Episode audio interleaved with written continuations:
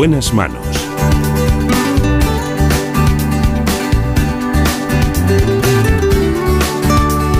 El programa de salud de Onda Cero. Dirige y presenta el doctor Bartolomé Beltrán.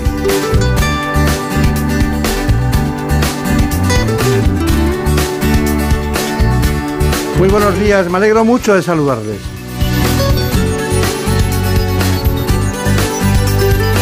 Tenemos muchos temas apasionantes por delante. Vamos a hablar de disfagia, ya saben, una especialidad del aparato digestivo y la otorrinolaringología que coinciden con este problema. Nos acompaña la doctora Raquel Cutillas y también la doctora María Benavides. Las dos trabajan en la Fundación Jiménez Díaz.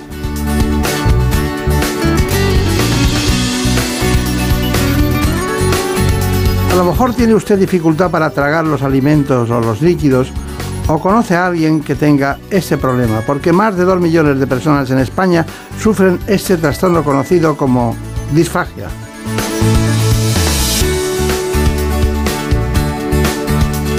Nos acompaña como siempre la producción general Marta López Llorente. En la dirección técnica Alberto Castro.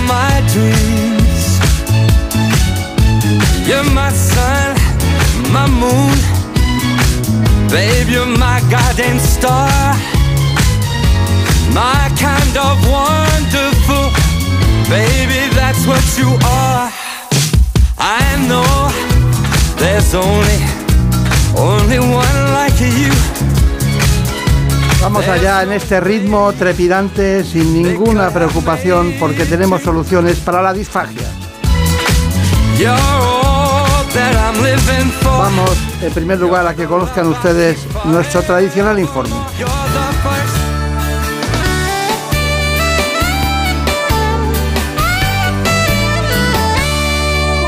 ¿Saben que algo que parece tan sencillo como tragar en realidad no lo es tanto? Y es que en la deglución participan, además del cerebro y los nervios, unos 30 músculos de la cara, la boca y la garganta. Pues en España más de 2 millones de personas tienen problemas para tragar líquidos y alimentos de forma eficaz, un trastorno que se conoce como disfagia orofaringia. Entre quienes la sufren, por supuesto, los mayores, uno de cada cuatro, pero no es exclusivamente un síndrome geriátrico, ya que cerca del 90% de las personas con Alzheimer, Parkinson o esclerosis lateral amiotrófica en fases avanzadas también lo padecen y casi la mitad de quienes se han recuperado de un ictus. Entre las graves complicaciones que puede tener este trastorno de la función deglutoria están la malnutrición y la deshidratación, la broncoaspiración, las infecciones respiratorias y la neumonía aspirativa. En este nuevo escenario clínico originado por la pandemia, según un estudio, dos de cada tres pacientes sufren disfagia hasta seis meses después de la hospitalización por COVID-19, debido a la intubación y a la inmovilidad. Dos especialistas en esta mañana nos van a contar precisamente los problemas en relación con la disfagia. No es un asunto menor.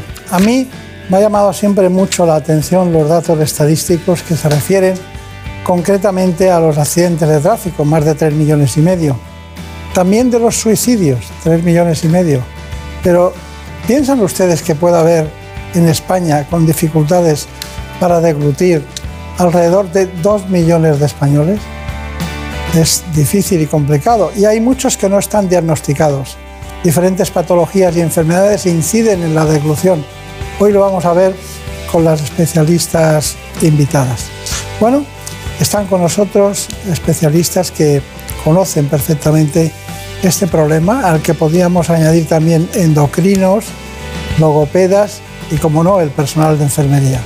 Así que, sin más dilación, por favor, ¿nos cuentas quiénes son? Sí, hoy nos acompaña la doctora María Benavides, licenciada en Medicina y Cirugía por la Facultad de Medicina de Valencia, especialista en otorrino y responsable de la unidad de disfagia del Hospital Fundación Jiménez Díaz. Y también nos acompaña la doctora Raquel Cutillas, jefa asociada del Servicio de Rehabilitación de la Fundación Jiménez Díaz de Madrid, unidad de disfagia, neurorehabilitación y rehabilitación infantil, además de especialista en Medicina Física y Rehabilitación en el Hospital Universitario 12 de Octubre y especialista en discapacidad. Bienvenidas. Gracias. Bueno, pues aquí, aquí estamos. Eh, vamos a ver, estamos hablando de muchos problemas a la vez, de muchos. Pero a mí me sorprende mucho que, que uno de cada cuatro personas puede tener disfagia en este momento. ¿Me lo puede explicar? Porque también le, le, tengo que preguntar o quiero preguntarle por qué eh, prácticamente aquellas personas que han tenido un ictus, eh, prácticamente entre el 80 y el 90% Mm, se nota que tienen una disfagia. O aquellas que tienen problemas como Alzheimer o problemas neurológicos, incluso creo que hasta el Guillain-Barré es posible que lo, que lo tengan. ¿no? ¿Me, ¿Me explica este asunto? Pues eh, la disfagia es un síntoma multietiológico que está asociado a una gran cantidad de patologías y de circunstancias del individuo, no solo a la enfermedad, y aparece eh, en muchas edades eh, a, lo largo de la vida, ¿no? desde los bebés, que a veces tienen alterada la, la, coordinación, respiración, succión, deglución, hasta las personas mayores. De hecho, ha sido reconocido hace tiempo como uno de los grandes síndromes geriátricos por las sociedades de geriatría. El proceso de tragar es un proceso muy complejo, parece sencillo, nos metemos la comida en la boca y la deglutimos y no le damos más importancia, pero una vez que nosotros conscientemente damos el pistoletazo de salida, cuando impulsamos el bolo hacia atrás, hay un complejo, una función muy compleja para que el alimento vaya a la vía digestiva en lugar de la vía respiratoria. En circunstancias normales, la vía que está abierta es la vía respiratoria y cuando nosotros decidimos tragar, se cierran un montón de compuertas para proteger esa vía y se abre la vía digestiva. Y esto pasa en menos de un segundo.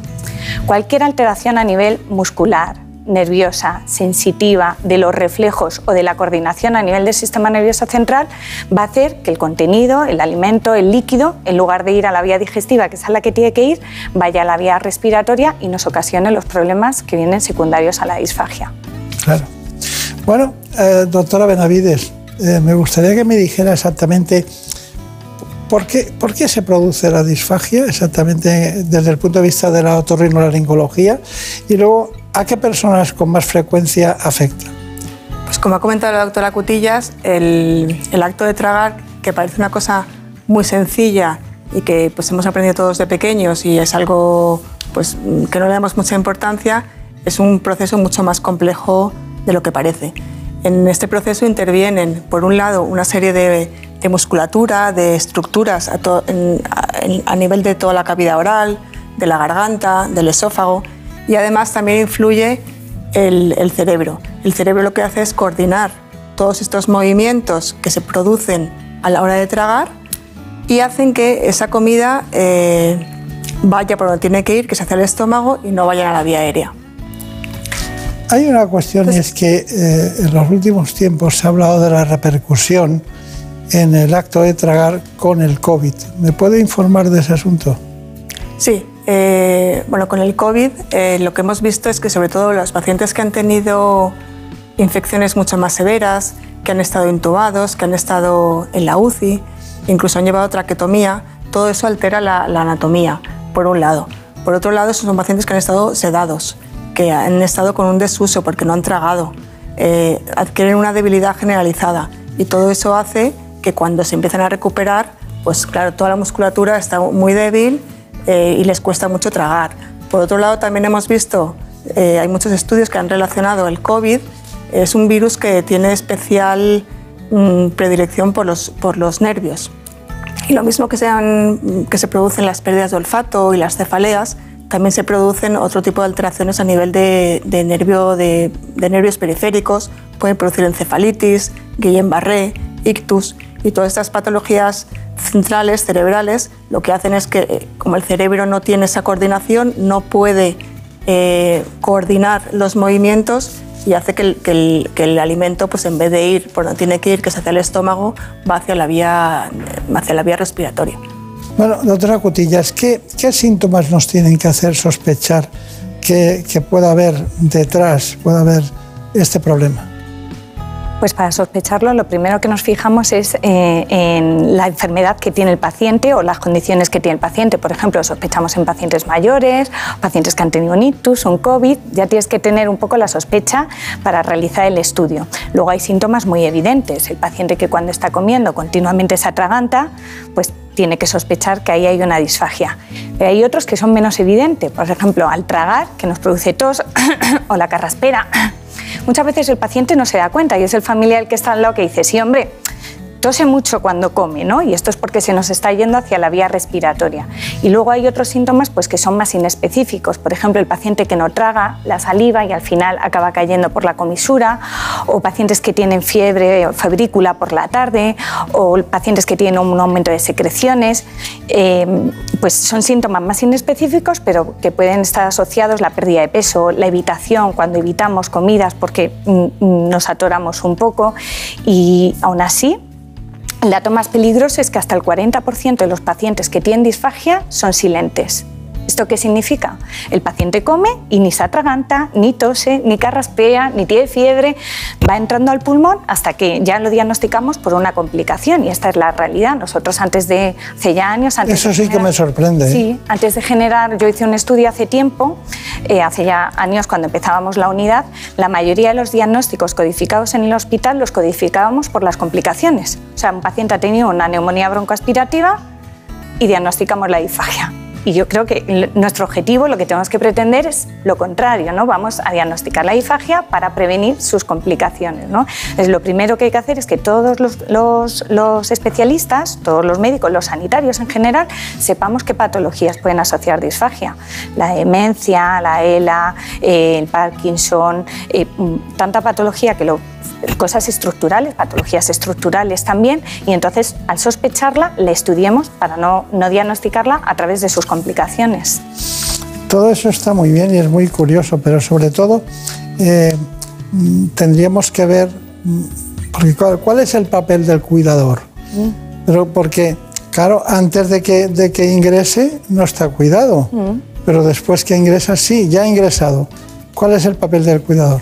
Pues el papel del cuidador es fundamental. Lo primero porque hay muchos pacientes que, están, eh, que tienen disfagia que no tienen eh, conservar las capacidades cognitivas. Eh, por ejemplo, los bebés o los niños con parálisis cerebral o los eh, mayores con demencia o con afasia. Entonces, el cuidador es el primero que da la voz de alarma de lo que está pasando. ¿no? Y luego, una vez que les diagnosticamos y les damos unas pautas, son tantas las recomendaciones que damos y los cuidados que damos que el cuidador es nuestro principal aliado. Se van de la consulta y les hemos modificado la dieta, pautado espesante, tienen que tragar a lo mejor dos veces por cuchara o hacer una maniobra deglutoria, que no ponga la tele, que no le... O sea, son tantas las pautas que nos tenemos que apoyar en alguien, aparte del paciente, por supuesto, si puede, que le, que le ayude, incluso le motive. ¿no? Una dieta disfagia, la dieta que utilizamos en la disfagia es una dieta muy monótona, de puré, que siempre, y el cuidador pues siempre o te cambia, te, le va a ayudar a motivarle, a cambiarle la dieta, a comer lo mismo que él. Esto es como un régimen. Si el que, tiene que, si el que tienes al lado come igual que tú, pues al final es una motivación. Es nuestro principal aliado, el cuidador. Eh, doctora Benavides, usted desde la otorrinolaringología me tenía que contar por qué es importante detectarla y cuáles son las complicaciones más importantes. Pues la importancia de detectar la disfagia va muy unida a evitar las complicaciones que puede producir. Hablamos fundamentalmente de, dos tipos de complicaciones importantes. Por un lado tenemos la neumonía. Como hemos dicho, eh, el alimento tiene que ir al, al estómago y si no va al estómago va a los pulmones. Si la esa comida va a los pulmones, a la larga pues aparece un deterioro de la función pulmonar y una neumonía aguda. Esta neumonía aguda eh, puede ser muy grave teniendo en cuenta que la mayoría de las personas que tienen disfagia son personas mayores con otro tipo de patologías y la neumonía puede ser una cosa muy severa y muy grave. Eh, hay estudios que determinan que hasta un 30% de los pacientes que han padecido un ictus mueren en los meses posteriores por una neumonía. O sea que es una, una complicación muy severa. La otra complicación que, que es relacionada con la, con la disfagia es la desnutrición y la deshidratación. El paciente que come mal deja de comer, deja de comer lo que a él le, le atraganta, lo que, con lo que tose. no, le, no quiere beber y no quiere comer determinados alimentos y eso a la larga lleva a una desnutrición y a una deshidratación. Queremos evitar esas complicaciones y por, eso, eh, por este motivo es importante saber detectarlas. Es que tengo tantas cosas anotadas porque para mí es totalmente nuevo. ¿Realmente en qué, en qué fecha crearon ustedes la unidad de disfagia? Yo creo que fue hace como 13 o 14 años, pudo ser. Los inicios. Los inicios, 13, 14, 15 años. De hecho, la, la crearon antes de meternos los rehabilitadores. Es que no he oído a nadie nunca, he visto cantidad de gente que me diga, me voy a la unidad de disfagia. que no, no está, no, no, no, digo bien vendida, pero que es muy desconocido el, el, procedimiento, el proceso y que vienen referidos de otros, de otros departamentos normalmente. ¿Los pacientes? Sí. Sí, claro. Bueno, principalmente otorrino es uno de los principales eh, especialidades que, que, aporta pacientes, pero un montón de especialidades, neurología, médico de atención primaria, eh, neumología, el, el, médico internista, el oncólogo, al final vienen pacientes de todas las especialidades de, del hospital, ¿no? geriatras, sí. Muy bien. Bueno, eh, quería saber, Marina Hermida, eh, tú, tú tendrías que contarnos exactamente el diagnóstico de disfagia cómo es. Pues bueno, eh, ¿cómo se diagnostica la disfagia? Para responder a esta pregunta hemos acudido a la unidad de disfagia del Hospital Fundación Jiménez Díaz para conocer qué pruebas se realizan y cuál es el papel de la enfermería en este trastorno. Nos lo cuenta la doctora María Benavides y Cristina Blázquez, enfermera de la unidad. Los pacientes con disfagia tienen unos síntomas eh, claros que son fácilmente detectables. Generalmente, cuando se le ofrece la, alimenta la, alimentación o se le ofrece la medicación que tiene que tomar, el paciente suele toser. Hay otros síntomas eh, más indirectos, como pues, tiene la voz húmeda, como con flemas, tardan mucho en comer. Entonces, estos tipos de pacientes, cuando la enfermera responsable del paciente o el médico detecta uno de estos síntomas, sospecha que puede haber algo de disfagia, lo primero que hace es identificarlo con una pulsera identificativa que tenemos en el hospital y luego nos hacen una interconsulta al servicio de otorrino para que corroboremos esa dificultad. Los otorrinos utilizamos sobre todo dos pruebas clínicas que son con las que vamos a determinar si el paciente tiene una dificultad para tragar. La primera prueba es la videoendoscopia de deglución. Esta prueba consiste en introducirle una cámara al paciente por la nariz a través de la cual vemos la garganta y la faringe. Una vez con la cámara dentro, le damos de comer al paciente texturas más líquidas, texturas más sólidas, para ver cómo las maneja y cómo las, traga. La segunda prueba que hacemos es una videofluoroscopia de deglución, que es una prueba muy similar. También le damos al paciente distintas texturas, distintos alimentos, pero en lugar de mirar con la cámara, lo que hacemos es hacerle un vídeo con un aparato de rayos X. Es importante que en cualquier paciente que se sospeche que puede tener una dificultad para deglutir, para tragar, sea visto por un especialista de otorrinolaringología, que va a ser el que corrobore realmente la dificultad que tiene el paciente para poder poner los medios antes de, de llegar y evitar complicaciones. El trabajo de la enfermera en la unidad de disfagia consiste en un cribado a pie de cama del paciente, realizando una valoración dirigida y un test de deglución para intentar determinar si hay sospecha de que el paciente presente un deterioro de la deglución, en cuyo caso va a ser valorado posteriormente por el otorrino. Colaboramos también con ellos en la realización de las pruebas instrumentales y hacemos un seguimiento visitándolos también a pie de cama durante la hospitalización para realizar educación sanitaria y comprobar que hay eficacia y seguridad en la deglución. Está muy bien, pero qué curioso. Ella es Brenda Hermida y ella es Marina Montiel. Y, ha Marina, Marina Hermida, es, eh, lo has juntado. ¿Por qué? Porque este trabajo lo acaba de, vamos, lo, lo ha hecho para todos ustedes y para nosotros sobre todo, porque aprendemos cada día. Lo ha hecho Brenda Hermida. Así que vamos con el siguiente, que es la nutrición en el caso de la disfagia. Pues sí, una de las principales consecuencias de la disfagia es la desnutrición. Para saber más sobre esta cuestión, hemos hablado con la doctora Carmen Aragón, que es la responsable de endocrinología de la unidad de disfagia. Ella nos explica cómo dar soporte nutricional a los pacientes que no pueden deglutir con normalidad. Disfagia equivale a desnutrición. Desde el Servicio de Endocrinología y Nutrición participamos en el tratamiento de la disfagia realizando el diagnóstico y el tratamiento de la desnutrición. Para ello nos servimos de mm, test de cribado de desnutrición, utilizamos también datos analíticos, la historia clínica por supuesto, y luego exploramos al paciente. En la exploración física hacemos lo que se llama la antropometría, que consiste en tomar medidas de diferentes partes del cuerpo. Medimos, por ejemplo, el pliegue tricipital en el brazo, también medimos el perímetro del brazo y solemos medir también el perímetro de la pierna. En nutrición clínica siempre empezamos por lo más sencillo y vamos progresando hasta lo más, más complicado. Entonces, siempre tenemos en cuenta las indicaciones que nos dan desde otorrino y rehabilitación en cuanto a la capacidad de deglución del paciente. Lo primero que se hace es indicar la adaptación de la dieta. Eh, si el paciente no cubre sus requerimientos nutricionales con la dieta, utilizaríamos suplementos orales nutricionales, siempre utilizando los espesantes para adecuar la textura y si el paciente no puede deglutir o no cubre requerimientos con lo que está comiendo, ya pasaríamos a cosas más complicadas, que sería la nutrición enteral. La nutrición enteral consiste en la administración de nutrientes directamente en el tubo digestivo, sin que pasen por la boca, utilizando sondas. Una vez que el paciente se va de alta a su domicilio, va a recibir las recomendaciones de tratamiento acordes con su capacidad de deglución. Aquellos pacientes que pueden comer por vía oral, se les darán indicaciones de cómo enriquecer la dieta para que sean más concentrados los platos que preparen, más concentrados en calorías y en proteínas. Se les prescribirá, si es necesario, suplementos orales nutricionales y los pacientes que no puedan comer por boca pues recibirán las indicaciones para su tratamiento por sonda. Es clave diagnosticar y tratar la desnutrición y la disfagia equivale a desnutrición y yo creo que todo paciente con disfagia debería ser valorado por una unidad de nutrición.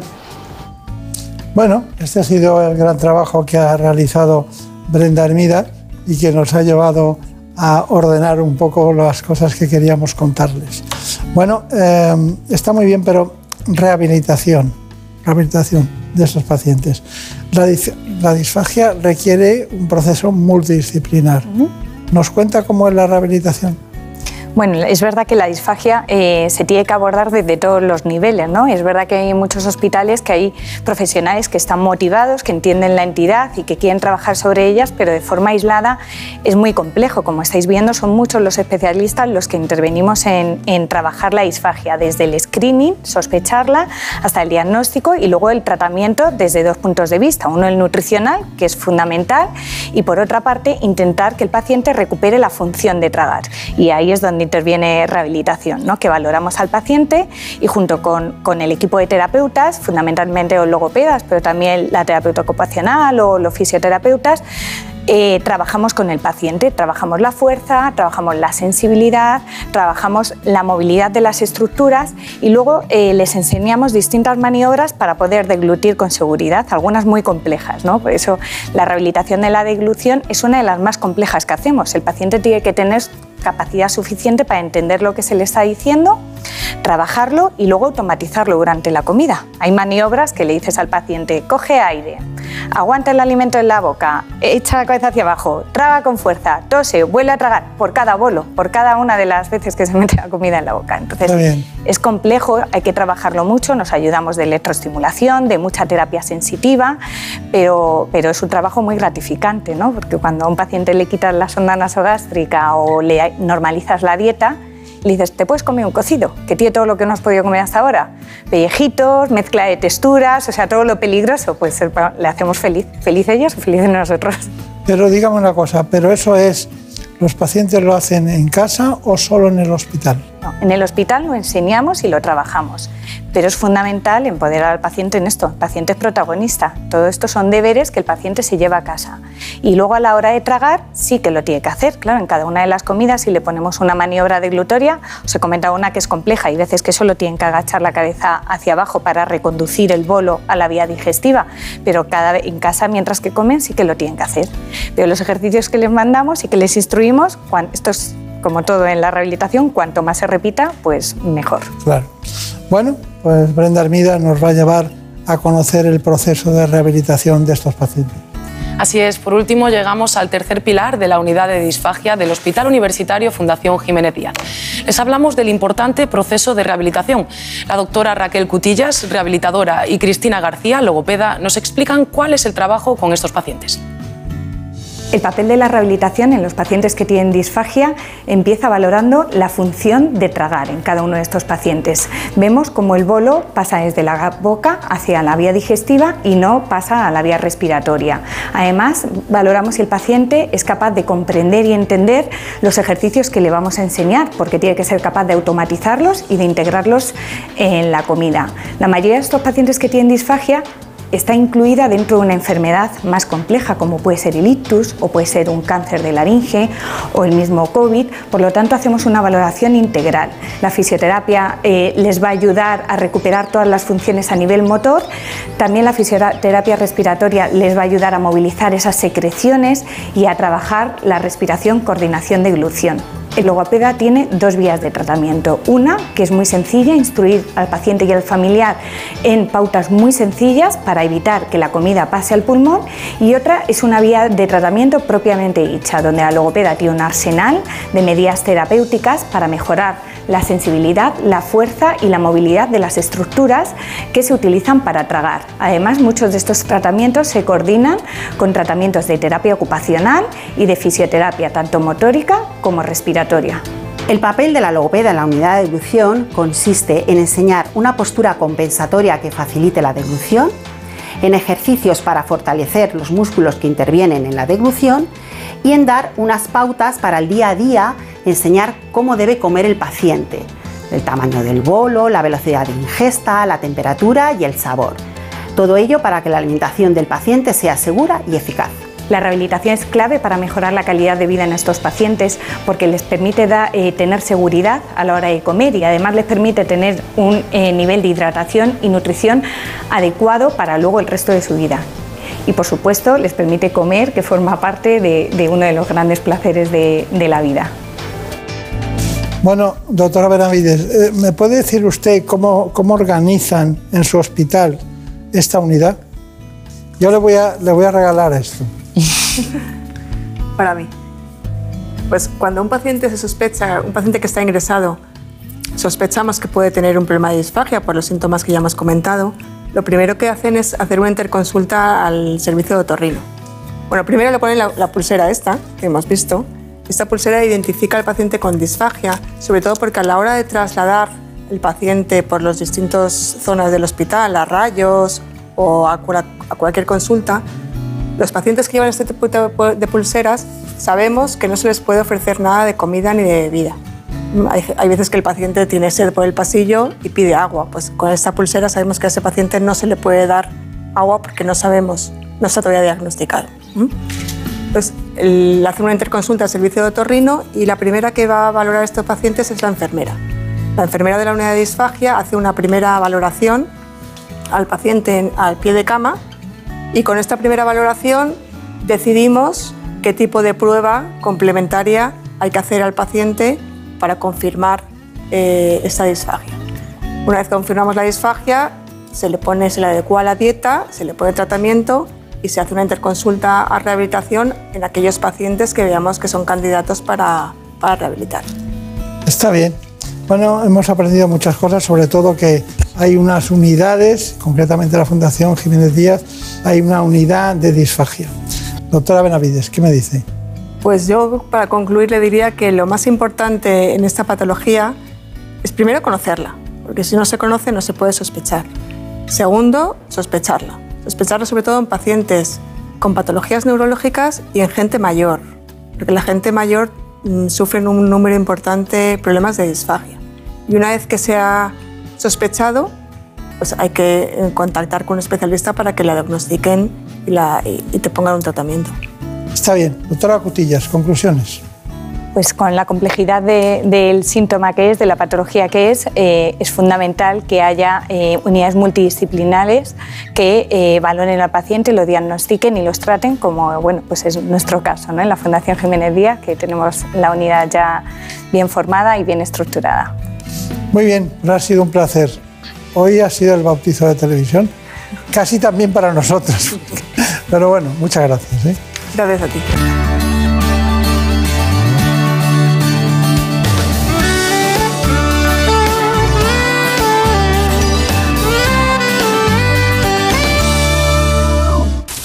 Es lógico, Murprotec, empresa líder en la eliminación definitiva de las humedades, patrocina la salud en nuestros hogares.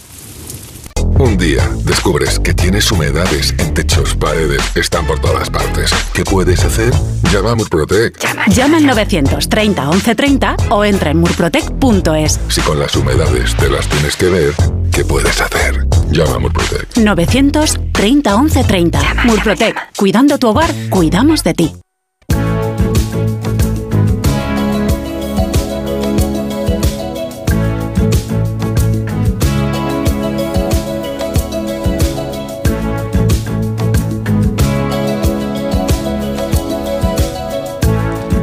Vamos ahora con un asunto propio de la ginecología. Hablaremos de la vitamina D, de la endometriosis y también del virus IBPH. Hoy nos acompaña un ginecólogo, el doctor José Luis Neiro, que trabaja en el Hospital Universitario Cruces de Bilbao. Él nos pondrá al día de estos problemas.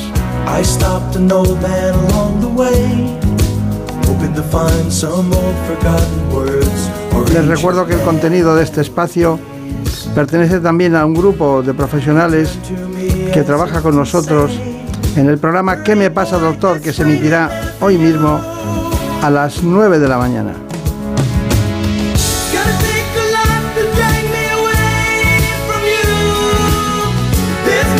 Así que en primer lugar vamos con el informe.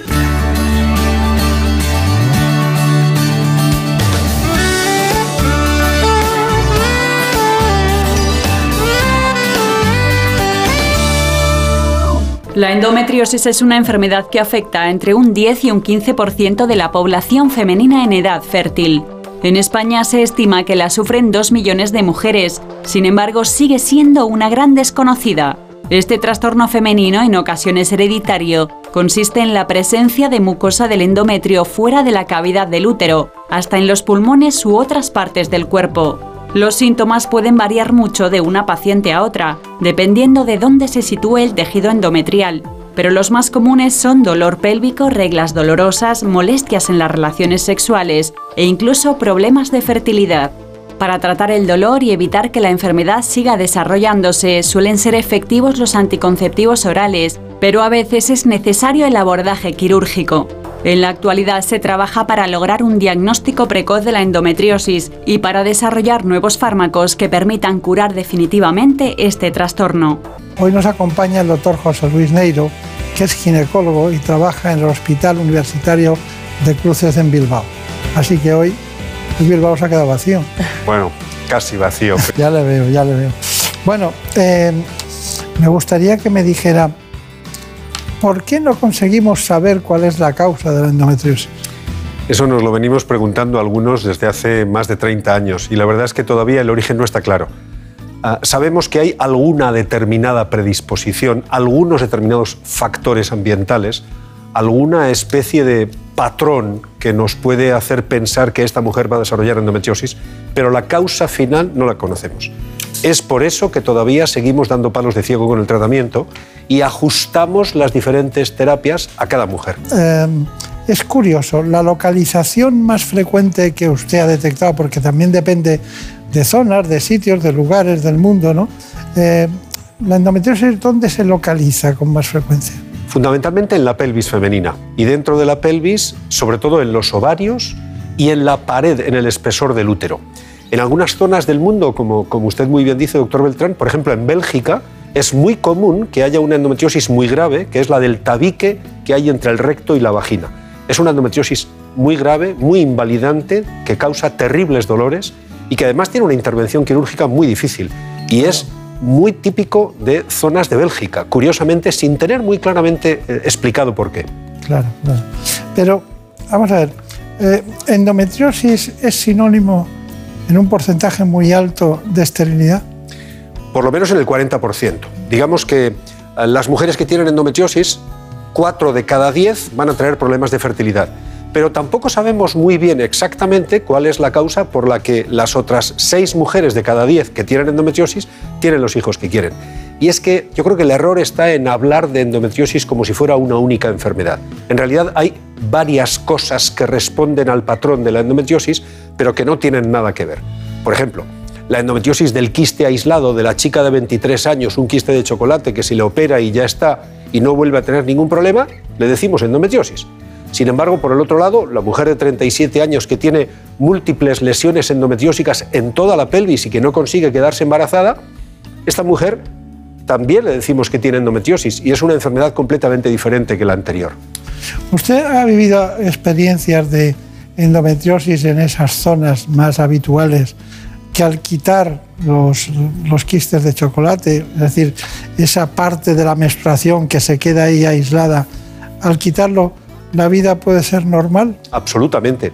Y es más, eso es muy agradecido cuando eh, metemos en quirófano a una mujer que tiene una calidad de vida muy perdida, que tiene unas menstruaciones muy dolorosas, que padece de su pelvis 10 o 12 o 15 o 20 días cada mes y que le operas y dos meses más tarde, cuando viene la revisión posoperatoria, te dice, oiga, soy mujer nueva. Esto es maravilloso. Esto es maravilloso porque realmente le estabas devolviendo la calidad de vida. No le has curado la enfermedad, pero has conseguido reponer la calidad de vida y esto es muy agradecido para los médicos. Claro. Pero hay otra cuestión. Si usted no utilizara la cirugía, ¿qué medicación utilizaría para que ese dolor, cuando antes de que la, cuando la menstruación ya mm, hay el despeño menstrual, parece como si se, se pusieran mejor, ¿no? Afortunadamente, al, al inicio del programa usted ha dicho que no tenemos todas las respuestas y este es uno de esos puntos. No tenemos todas las respuestas, pero sí tenemos todas las intenciones. La idea es individualizar los tratamientos. Tenemos una panoplia de tratamientos hormonales que van desde la inserción de dispositivos intrauterinos provistos de hormonas que liberan un poquito de hormona progestacional cada día, hasta tratamientos por vía oral, tratamientos anticonceptivos, tratamientos directamente contra el tejido endometriósico. Hay que individualizar las terapias porque no es lo mismo tratar a una chica de 23 años sin expectativa de fertilidad que a una señora de 38 que lleva tres años buscando embarazos y no lo consigue. Son casos completamente diferentes que el de aquella señora de 45 que lo que quiere es vivir bien, déjeme en paz, quíteme el dolor que, que no aguanto más. Individualizar, personalizar los tratamientos para la endometriosis es absolutamente fundamental hoy. ¿Y, y la, y la vida en pareja, eh, tiene usted alguna referencia clínica? Sí, cuando, cuando la pelvis duele, duele en casi cualquier momento de la vida, mucho más durante las relaciones sexuales. Y no es infrecuente que el síntoma capital de una mujer con, en- con endometriosis sea tener relaciones sexuales dolorosas. Y esto trastoca mucho la vida, por ejemplo, cuando se pretenden tener hijos. Esto desajusta mucho la vida incluso de la pareja. Por eso hay que hacer un abordaje muy, muy particular, muy personalizado, de acuerdo con la sintomatología, la edad, la expectativa de futuro, la situación de pareja o individual que tiene esa mujer. Hay que personalizar cada vez más. En la endometriosis esto es mandatorio. Seguramente siempre en medicina, pero en endometriosis sobremanera. A mí me sorprende, porque avanzamos en todo, incluso en la reproducción asistida, en la reproducción de todo tipo, eh, la congelación de óvulos, y que no podamos lograr el que las mujeres, eh, la regla vaya al sitio que les corresponde. ¿no? Porque hay incluso alguna mujer que ha tenido eh, endometriosis o restos de menstruación en la nariz. Sí. La endometriosis en realidad puede darse en cualquier lugar del organismo donde se acumule el tejido endometrial. Y puede darse, yo he visto un par de casos de endometriosis pulmonar. La mujer que tiene endometriosis pulmonar durante los días de la regla, con la tos tiene la regla, entre comillas, también en el tejido pulmonar y tiene tos con sangre, tiene hemoptisis. Y muchas veces andamos muy despistados buscando otra cosa hasta que finalmente alguien se le abre la pista de que solo tiene sangre con la tos cuando tiene los días de la menstruación. Realmente la endometriosis puede afectar a cualquier lugar del organismo. Cuanto más alejado de la pelvis, más difícil el diagnóstico y más complejo el tratamiento. Está bien. Eh, eh, últimamente, en los últimos tiempos, ¿usted ha, ha encontrado alguna fórmula o algo que le ayude más que otras o, o- o se mantiene el patrón clásico de procedimiento? Ah, en los últimos 20 años tenemos algunos tratamientos que nos han mejorado mucho la expectativa de futuro. Y además, la reproducción asistida, como usted decía, nos ha solucionado gran parte del problema de la fertilidad.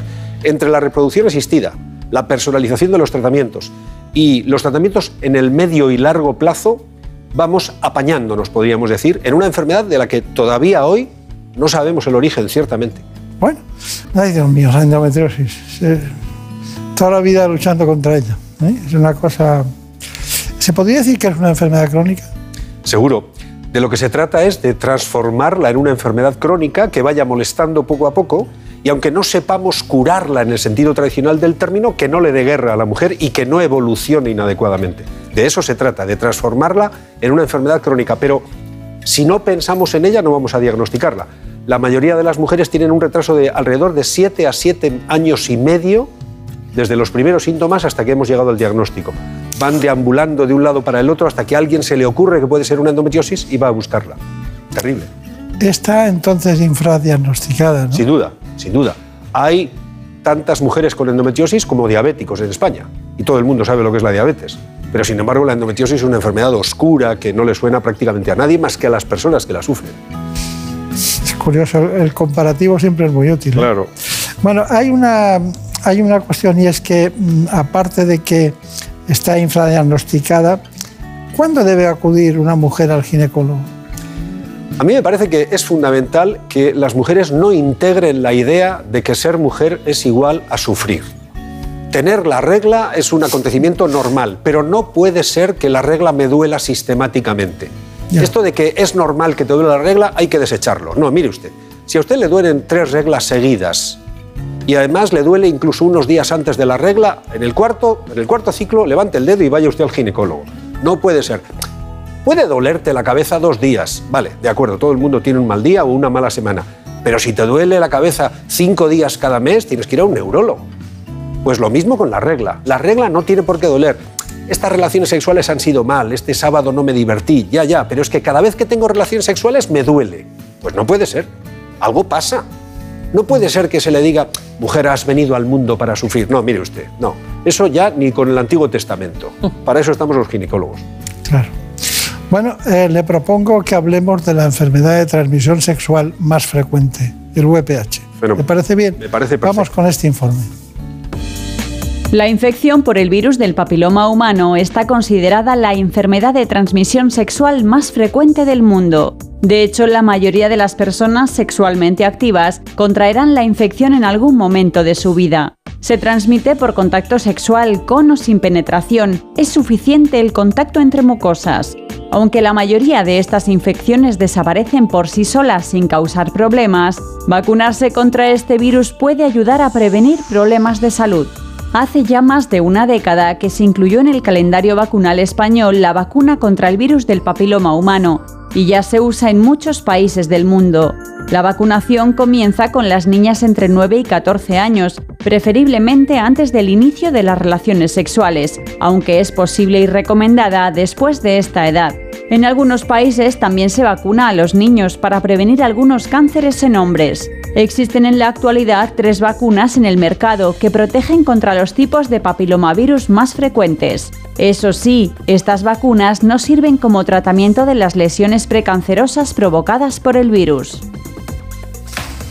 Bueno, es un informe claro Exhaustivo. y exhaustivo, como todos los que en este espacio intentamos hacer para todos ustedes. Pero, claro, eh, una enfermedad de transmisión sexual. La pregunta es, ¿y por qué, y por qué a los hombres no se les obliga a vacunarse? Esa es la misma pregunta que nos hacemos los ginecólogos y seguramente los dermatólogos y también los urólogos, que cada vez ven más varones con virus del papiloma. Porque los varones efectivamente tienen menos capacidad de sufrir enfermedad como consecuencia de la infección por virus del papiloma. De acuerdo. Pero hay muchos cánceres del varón que están condicionados directamente por el virus del papiloma. Y además, y esto es muy importante, sirven como vehículo de transmisión de los virus de unas chicas a otras. Porque hasta los 25 o 30 años, digamos que las personas cambian mucho de pareja. ¿eh? Eh, Curiosamente, los adolescentes no son promiscuos, son superfieles. Lo que pasa es que tienen una monogamia consecutiva, ¿verdad? De sábado a sábado o de mes a mes van cambiando de pareja. Deshacen la pareja anterior y tienen una nueva pareja. Y las relaciones sexuales, como muy bien decía el informe, cada vez comienzan antes. Por tanto, ocultar que los varones debieran vacunarse para ayudarnos entre todos a terminar con el cáncer de cuello, entre otros, yo creo que es una eh, situación equivocada. La pregunta es, ¿por qué no vacunamos a los chicos? Y esa respuesta todavía no la tengo. Pues si no la tiene usted. En realidad, en realidad la deben tener los políticos que deciden incluir la vacunación. Bueno, no hablemos de, los políticos en el territorio de sanitario porque eso ya es, eso sí que es otro tema. Sí, sí, sí. Pero bueno, lo, lo asumimos así. ¿Cuál es, eh, hemos entrado directamente en la vacunación. Eh, eh, ¿Cuál sería la edad ideal de vacunación en las mujeres? Nunca antes de los nueve años, para las mujeres y para los hombres, siempre en niños o niñas de más de nueve años. Entonces, si usted tiene sobrinos, regáleles la vacunación para este próximo 2022. Si tiene usted sobrinos que tienen 12, 15, 18, 23 años, regáleles la vacuna. Es un magnífico regalo para un chico que de otra manera no se plantearía. Y sin embargo, la vacuna en los chicos también ayuda a las parejas de las chicas, porque vacunar solo a la mitad de la población cuando se tienen relaciones sexuales el 100% de la población parece un poco incompleto. Claro. María Montiel, ¿qué preguntas tienes? Pues bueno, doctor, la mayoría les coinciden con la misma pregunta. Los riesgos del VPH y luego en qué enfermedades, eh, qué enfermedades deriva o conlleva. Los riesgos del VPH son muy escasos porque afortunadamente es un virus muy poco agresivo, muy contagioso pero muy poco agresivo y en general el sistema inmune del organismo lo va a lavar, lo va a eliminar, ya, pero no siempre. ¿Cuál es el asunto? Que de, de ese 75% de la población mundial que tiene virus del papiloma antes de los 25 años, después de los 25 años algunos se quedan con el virus y puede provocar verrugas genitales, puede provocar lesiones precancerosas del cuello de la matriz, también cáncer del cuello de la matriz, lesiones precancerosas del ano en los dos sexos, cáncer de pene, cáncer de vagina, cáncer de vulva y podría seguir un rato. Por ejemplo, el cáncer de laringe y de toda la esfera orofaringea no solo depende del tabaco, también depende del virus del papiloma y lo podríamos evitar 100% con la vacunación general. Muchísimas gracias. Ha sido un placer, Marina. Está bien, lo ha contado Sí, sí, sí. estupendamente. Bueno, eh, usted ha dicho al principio del espacio, y nosotros también lo hemos matizado, usted asentía que los niveles bajos de la hormona D son susceptibles de que la gente se pueda contagiar más del, del virus del papiloma humano, no, sino del COVID-19. Cierto, cierto. No solamente de COVID-19, de todas las infecciones virales y sobremanera de las infecciones virales respiratorias. Y COVID-19 está provocado por un virus respiratorio. Tener la vitamina D baja, tener la hormona D baja, como dicen ustedes, es una, eh, un factor de riesgo fundamental para tener más fácil la infección por COVID, ciertamente. Está bien. Bueno, este informe en relación con la vitamina D. Que los rayos UVA son perjudiciales para la piel nadie lo duda, pero estamos huyendo tanto del sol que se estima que entre el 80 y el 90% de las personas que viven en países industrializados sufren desde una leve a una grave carencia de vitamina D, algo especialmente preocupante en nuestro país. Si tenemos en cuenta, por ejemplo, que Canarias, pero también Madrid, se encuentran entre los lugares con más horas de luz de Europa. Se recomienda tomar el sol sin protección a primera hora de la mañana y a última de la tarde. Con media hora sería suficiente, porque la ausencia de vitamina D no solo afecta a la salud ósea, sino a aspectos cognitivos y degenerativos. El 90% de esta vitamina la recibimos a través del sol. Solo una mínima parte se genera tomando alimentos como el pescado azul, la leche, yema de huevo y la mantequilla. Qué cosas más buenas. Todas muy ricas, todas muy ricas. Lo que pasa es que para conseguir la cantidad de vitamina D que uno necesita a través de la dieta, hay que tomarse 22 yemas de huevo al día o beberse 7 litros y medio de leche. Y esto no hay, no hay nadie que lo haga. O sea que... Y por otra parte, en España no tomamos el sol, doctor Beltrán. Usted y yo nos ponemos morenos, en el mejor de los casos, 8 días al, al año, 15 días si uno tiene dinero para irse dos semanas de vacaciones. Pero el resto del tiempo, cuando tenemos que estar tomando el sol en la oficina o en el hospital, no tomamos el sol. No hay que confiar en el sol, porque además los dermatólogos, la doctora que ha estado hace un minuto lo sabía muy bien, nos han ganado la pelea. Ellos nos han acostumbrado a la protección solar y esto hace que los rayos ultravioleta del sol invaliden su acción benéfica sobre la piel cuando tenemos protectores solares. Claro, pero yo estoy mucho en el plató, pero no duermo en el plató. ¿eh? Ah, es verdad. ni usted, ni usted en la consulta. Bueno, ¿qué pregunta tenemos? Pues nos han preguntado si sería buena idea plantear una política de, de salud pública que, que, plantee fortificar los alimentos lácteos, por ejemplo, con vitamina D, como sucede en países nórdicos. Y mientras tanto también, ¿qué pueden hacer ustedes mientras que esto no, no se dé?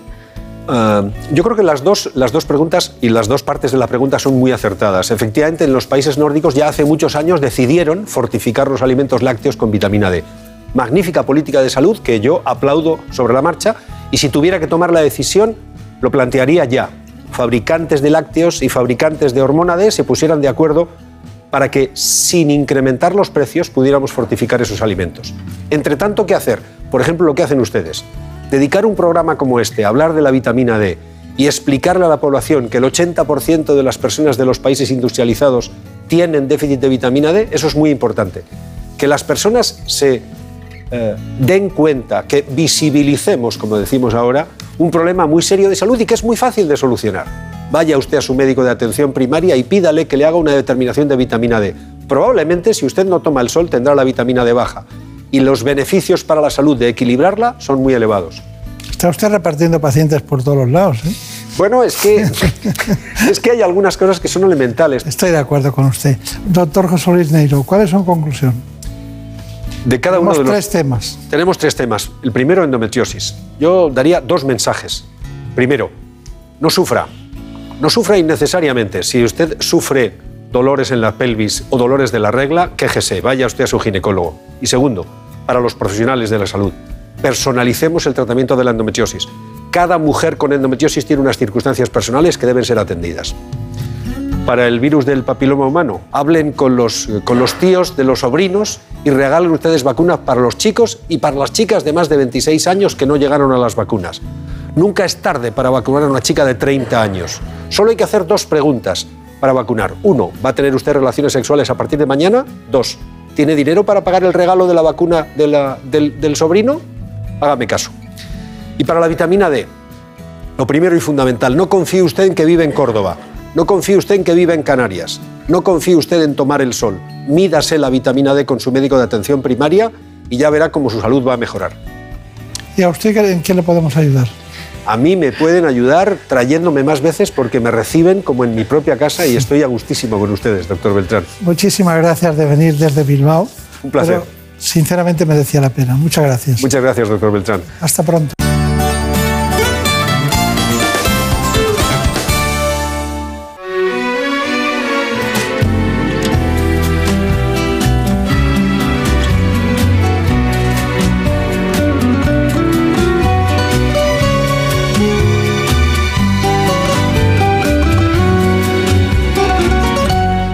Desde que estuve niña en La Habana, no se me puede olvidar. Tanto Cádiz ante mi ventana. Aquí no se nos olvida nada, sobre todo la mujer. Hoy trataremos después en la segunda parte del programa el cáncer de mama y la medicina estética corporal. Lo haremos con los doctores Cortés y Marta Garay.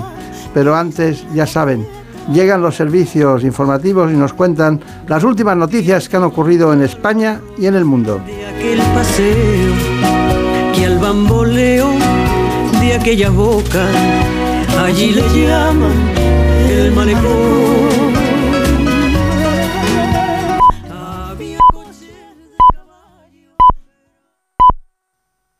Son las 5, son las 4 en Canarias.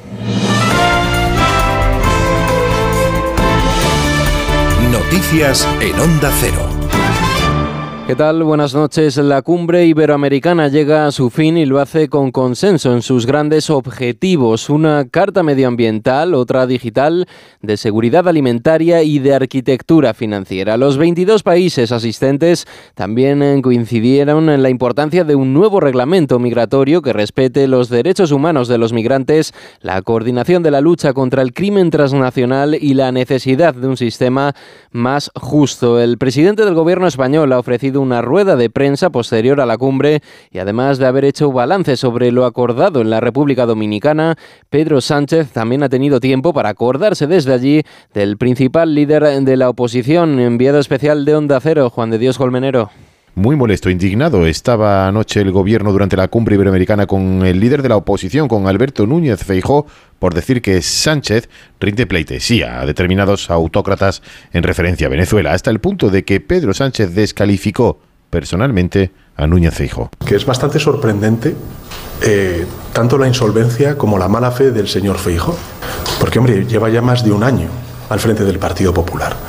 Y sorprende que esas lagunas de desconocimiento que tenga no las haya podido rellenar, bueno, pues formando equipos que le asesoren sobre la historia y cómo se desarrollan las cumbres iberoamericanas. El Partido Popular insiste en que no hablaba de la cumbre iberoamericana, sino de la complacencia de PSOE y Podemos con regímenes bolivarianos como el de Venezuela. Precisamente el Partido Popular es protagonista este domingo en el diario La Razón. Su secretaria general, Cuca Gamarra, habla en una entrevista de diversos temas de actualidad. Por ejemplo, sobre la reciente ruptura con Vox en la Comunidad de Madrid, Gamarra asegura que Isabel Díaz Ayuso ha actuado de forma independiente y ha defendido esa decisión que califica de lógica. A su juicio es una decisión que se ha tomado debido al bloqueo de Vox a los presupuestos de la comunidad. También destaca que el PP no comparte la misma alternativa que el partido liderado por Santiago Abascal. La número dos de los populares señala que en las próximas elecciones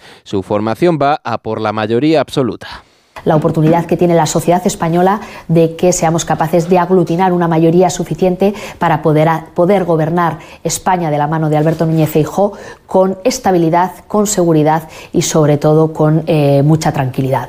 Eh, y, sumando incluso a aquellos que no nos han votado nunca y que pueden entender que en estos momentos las dos Españas que quiere eh, que se consoliden Pedro Sánchez porque entiende la política como los bloques, no tenemos por qué asumirla ni resignarnos a ella, Seguimos en el terreno político porque según un barómetro de GAD3 para el diario ABC, dos de cada tres votantes de Unidos Podemos apoyan la modificación de la llamada ley del solo sí es sí, según esta encuesta. Además, el 67% del electorado del Partido Socialista apunta al gobierno como responsable de las reducciones de pena y de las excarcelaciones a agresores sexuales. Cuatro de cada diez electores socialistas también consideran que el presidente del gobierno debería destituir a la ministra de Igualdad. Cambiamos radicalmente de asunto, les contamos una última hora.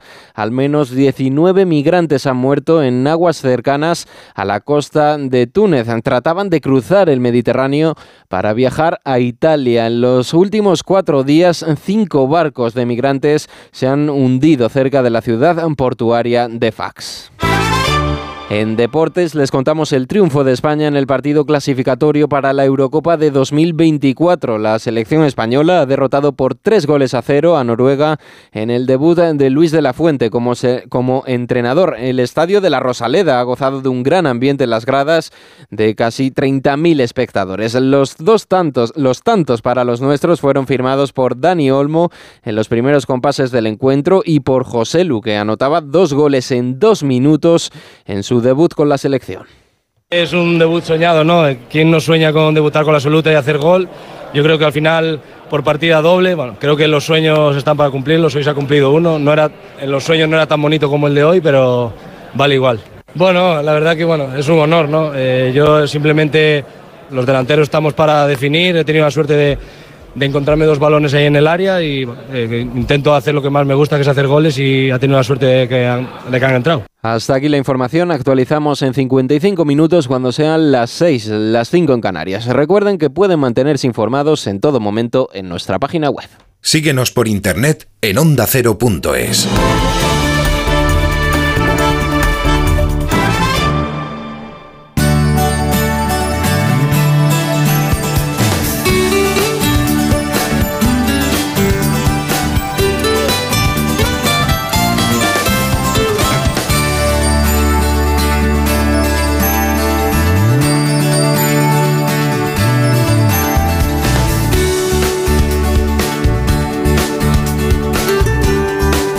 En buenas manos.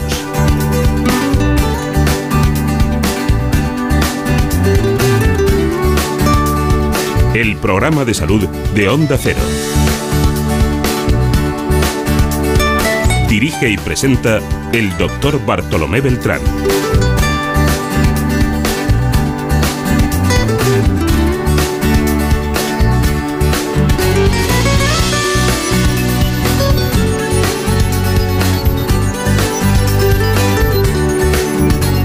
Ya saben ustedes que les hemos prometido hablar del cáncer de mama y lo hacemos con uno de los grandes, un oncólogo médico del Ruber Internacional. Se llama Javier Cortés.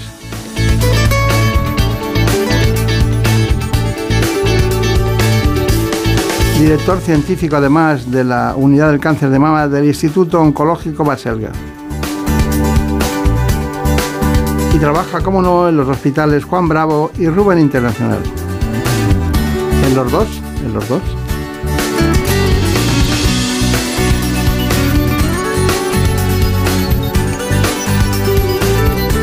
Un día, delante de mí, porque lo observaba y hablábamos de cáncer de mama, le vi llorar recordando a una paciente.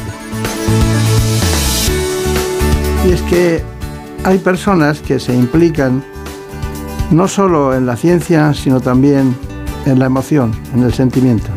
Este es Javier Cortés.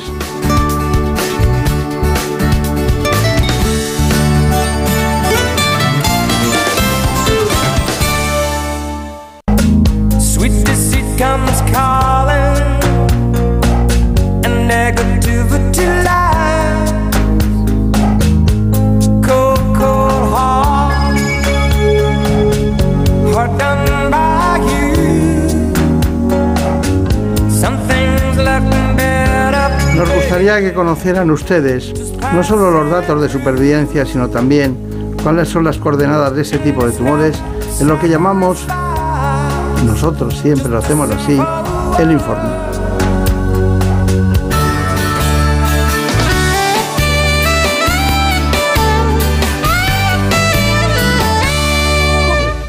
El cáncer de mama afecta a una de cada ocho mujeres en España, siendo el tumor maligno más frecuente en el mundo.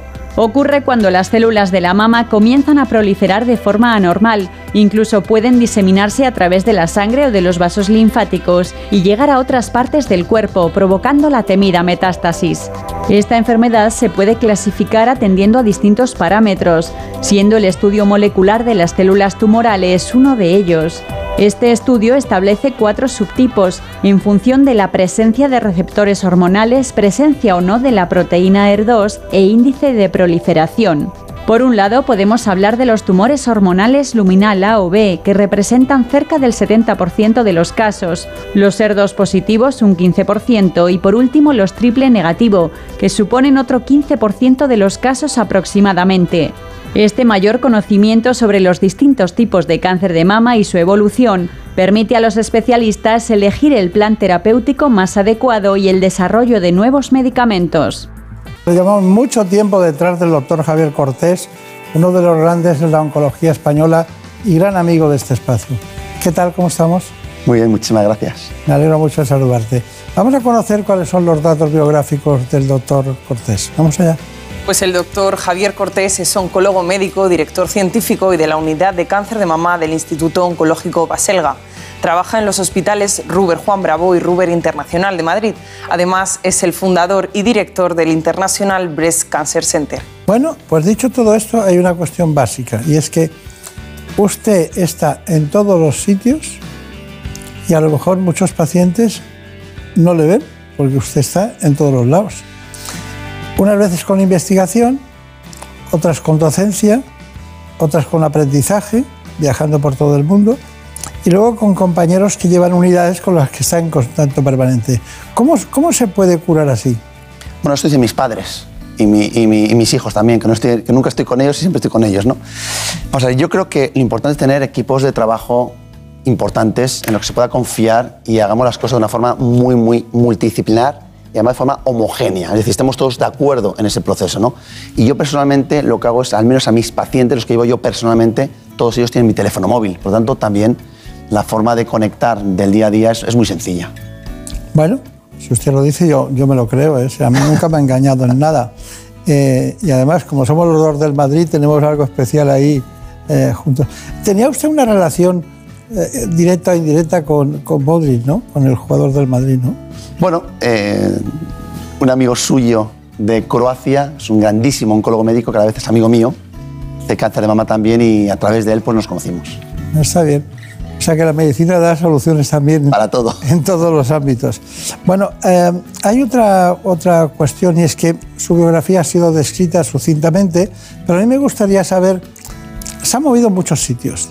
Cuente cuáles han sido los, los pilares más importantes de su formación hasta llegar hasta aquí. Bueno, yo creo que es importante moverse. ¿eh? Yo creo que la gente que nace, crece y se desarrolla en un mismo sitio, creo que pues, es un empobrecimiento. Yo creo que es bueno salir porque aportas donde vas y aportas donde dejas. ¿no?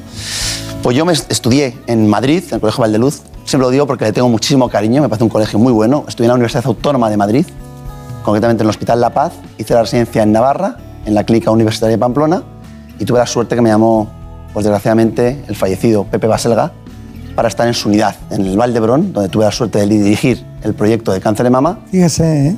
Navarra, tal. Me queda Andalucía y ya recorro todo, toda España. Y bueno, y hace unos seis años asumí la dirección de la sección de cáncer de mama y ginecología en el Hospital Ramón y Cajal. Y por avatar- avatares de la vida y cuestiones, Ahí fue importante eso. por cuestiones personales que prefiero no, no comentar en este momento, decidí dejar de momento la- los hospitales públicos y centrarme en la medicina privada y concertada. Y ahí estuvo en la Tecnon también. De hecho, continúa. Hemos montado un centro, como has dicho muy bien, el International Breast Cancer Center. Es un centro súper especializado exclusivamente en cáncer de mama, que lo coordinamos desde la Clínica Tecnon en Barcelona. Sería la primera vez que se equivocara. Montiel. O sea que no Bueno, sé. alguna, alguna. No, no, no aquí no se equivoca nadie. Pero bueno, a veces es que es muy, es muy difícil coordinar los esfuerzos y el conocimiento de, de un profesional. Bueno, eh, yo quiero que me cuente cosas de estas novedosas, importantes. Ustedes hablan del caballo de Troya. Hablan del tratamiento del caballo de Troya, es decir, algo especial, ¿no? Tengo por aquí anotado. Y hablan de eso, la- la- qué son los, caballos de Troya en oncología. ¿Lo puedo contar? Claro, vamos a ver, yo creo que ha habido avances espectaculares los últimos años, pero este último año ha sido, yo creo... y Cada año que le veo me dice lo mismo. Pero es que le voy a decir una cosa. Este año hemos tenido los resultados más espectaculares en toda la historia del cáncer de mama. Y probablemente vamos a hablar del fármaco más eficaz como fármaco único en la historia del cáncer de mama, que es efectivamente lo que llamamos inmunoconjugados o caballos de Troya. ¿Por qué? Pues si recordamos el caballo de Troya, dentro de un caballo grande de madera están los, los, los guerreros, cruzan la muralla y dentro sueltan a los guerreros. Esto es lo mismo, esto es un anticuerpo, que lo conocerá muy bien el trastuzumab, ¿Eh? contra ER2. Este anticuerpo lleva pegado, como en una mochila, fármaco de quimioterapia, que nadie le ve, llega a la célula, se pega a su, a, a su AR2, a su receptor, a la puerta de entrada, se mete dentro de la célula, y dentro de la célula lo que hace es soltar la mochila que nadie había visto. Una dosis espectacularmente alta y, claro, súper, súper eficaz. Qué entusiasta usted. bueno, Dentro de 10 a los años le voy a poner aquí a otro especialista. y me va- repito, y me va a decir lo mismo. ¿Y el deruxtecan? ¿Qué me dice el del deruxtecan? Bueno, el fármaco se llama trastuzumab deruxtecan, justamente porque combina el trastuzumab, el anticuerpo, y combina la quimioterapia, que es el deruxtecan. Trastuzumab deruxtecan, caballo de Troya. Los guerreros es el deruxtecan, el caballo es el trastuzumab. Está bien. Bueno, hay otra gran pregunta, bueno, gran pregunta no porque la diga yo, sino porque es una gran pregunta que nos hacemos, que de repente hay una combinación, que ustedes hablan de los tumores triple negativos. Tumores triple negativos. Usted sabe que tenemos, tre- las mujeres tienen estrógenos, progesterona, y, y la verdad que es el HR2 los pone en cuestión. Es decir, si da negativo todo, ¿eso es bueno o malo? Vamos a ver, cuando no tiene el tumor ni receptores de estrógeno, ni receptores de progesterona, es decir, receptores hormonales, ni tiene sobreexpresión de esa molécula ER2, entonces no tiene ninguna de las tres cosas, los llamamos tumores triple negativos. Esto hoy día empezamos a definirlos mejor. Dentro del triple negativo hay muchos tipos de tumores distintos que empiezan a ser positivos en algo. Por lo tanto, empezamos a conocerlos y a tratarlos mucho mejor. Pero hoy día son los tumores de mama de, en principio, de peor pronóstico, porque son los más agresivos y los que los tienen menos tratamientos, menos opciones terapéuticas. O sea, que un triple negativo es muy peligroso. Lo es, pero por eso también es importante tratarlo muy bien.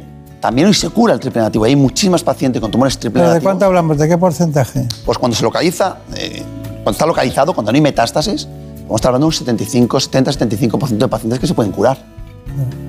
Pero bien tratados, bien tratados. Sí, eso de bien tratado es muy complicado, ¿eh? porque no se puede coger solo un libro, y, es decir, un protocolo de tratamiento y tratar a todos por igual. Aquí cada uno es personalizado y cada uno se busca los temas, por eso es complicada la oncología actual. Pero bueno, hay otra pregunta que, que, que me gustaría saber, antes de pasar al, al sumario, a todo lo que nosotros damos como eh, información sistémica de todo lo que vamos a hablar. Mire, eh, de vez en cuando dicen, no, es que le han diagnosticado un cáncer de mama, pero lo han cogido a tiempo. ¿Qué quiere decir eso de lo han cogido a tiempo?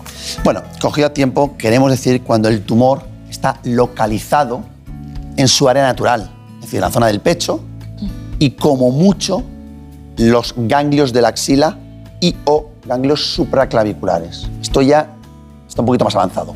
Pero toda esa zona significa que los tumores son teóricamente curables. El objetivo del tratamiento es curar la enfermedad. Cuanto menos grande el tumor y menos ganglio, más posibilidades de curación. Está bien, está bien. Bueno, eh, ¿y la prevalencia? ¿Cuántos hay eh, tumores que sean triples negativos?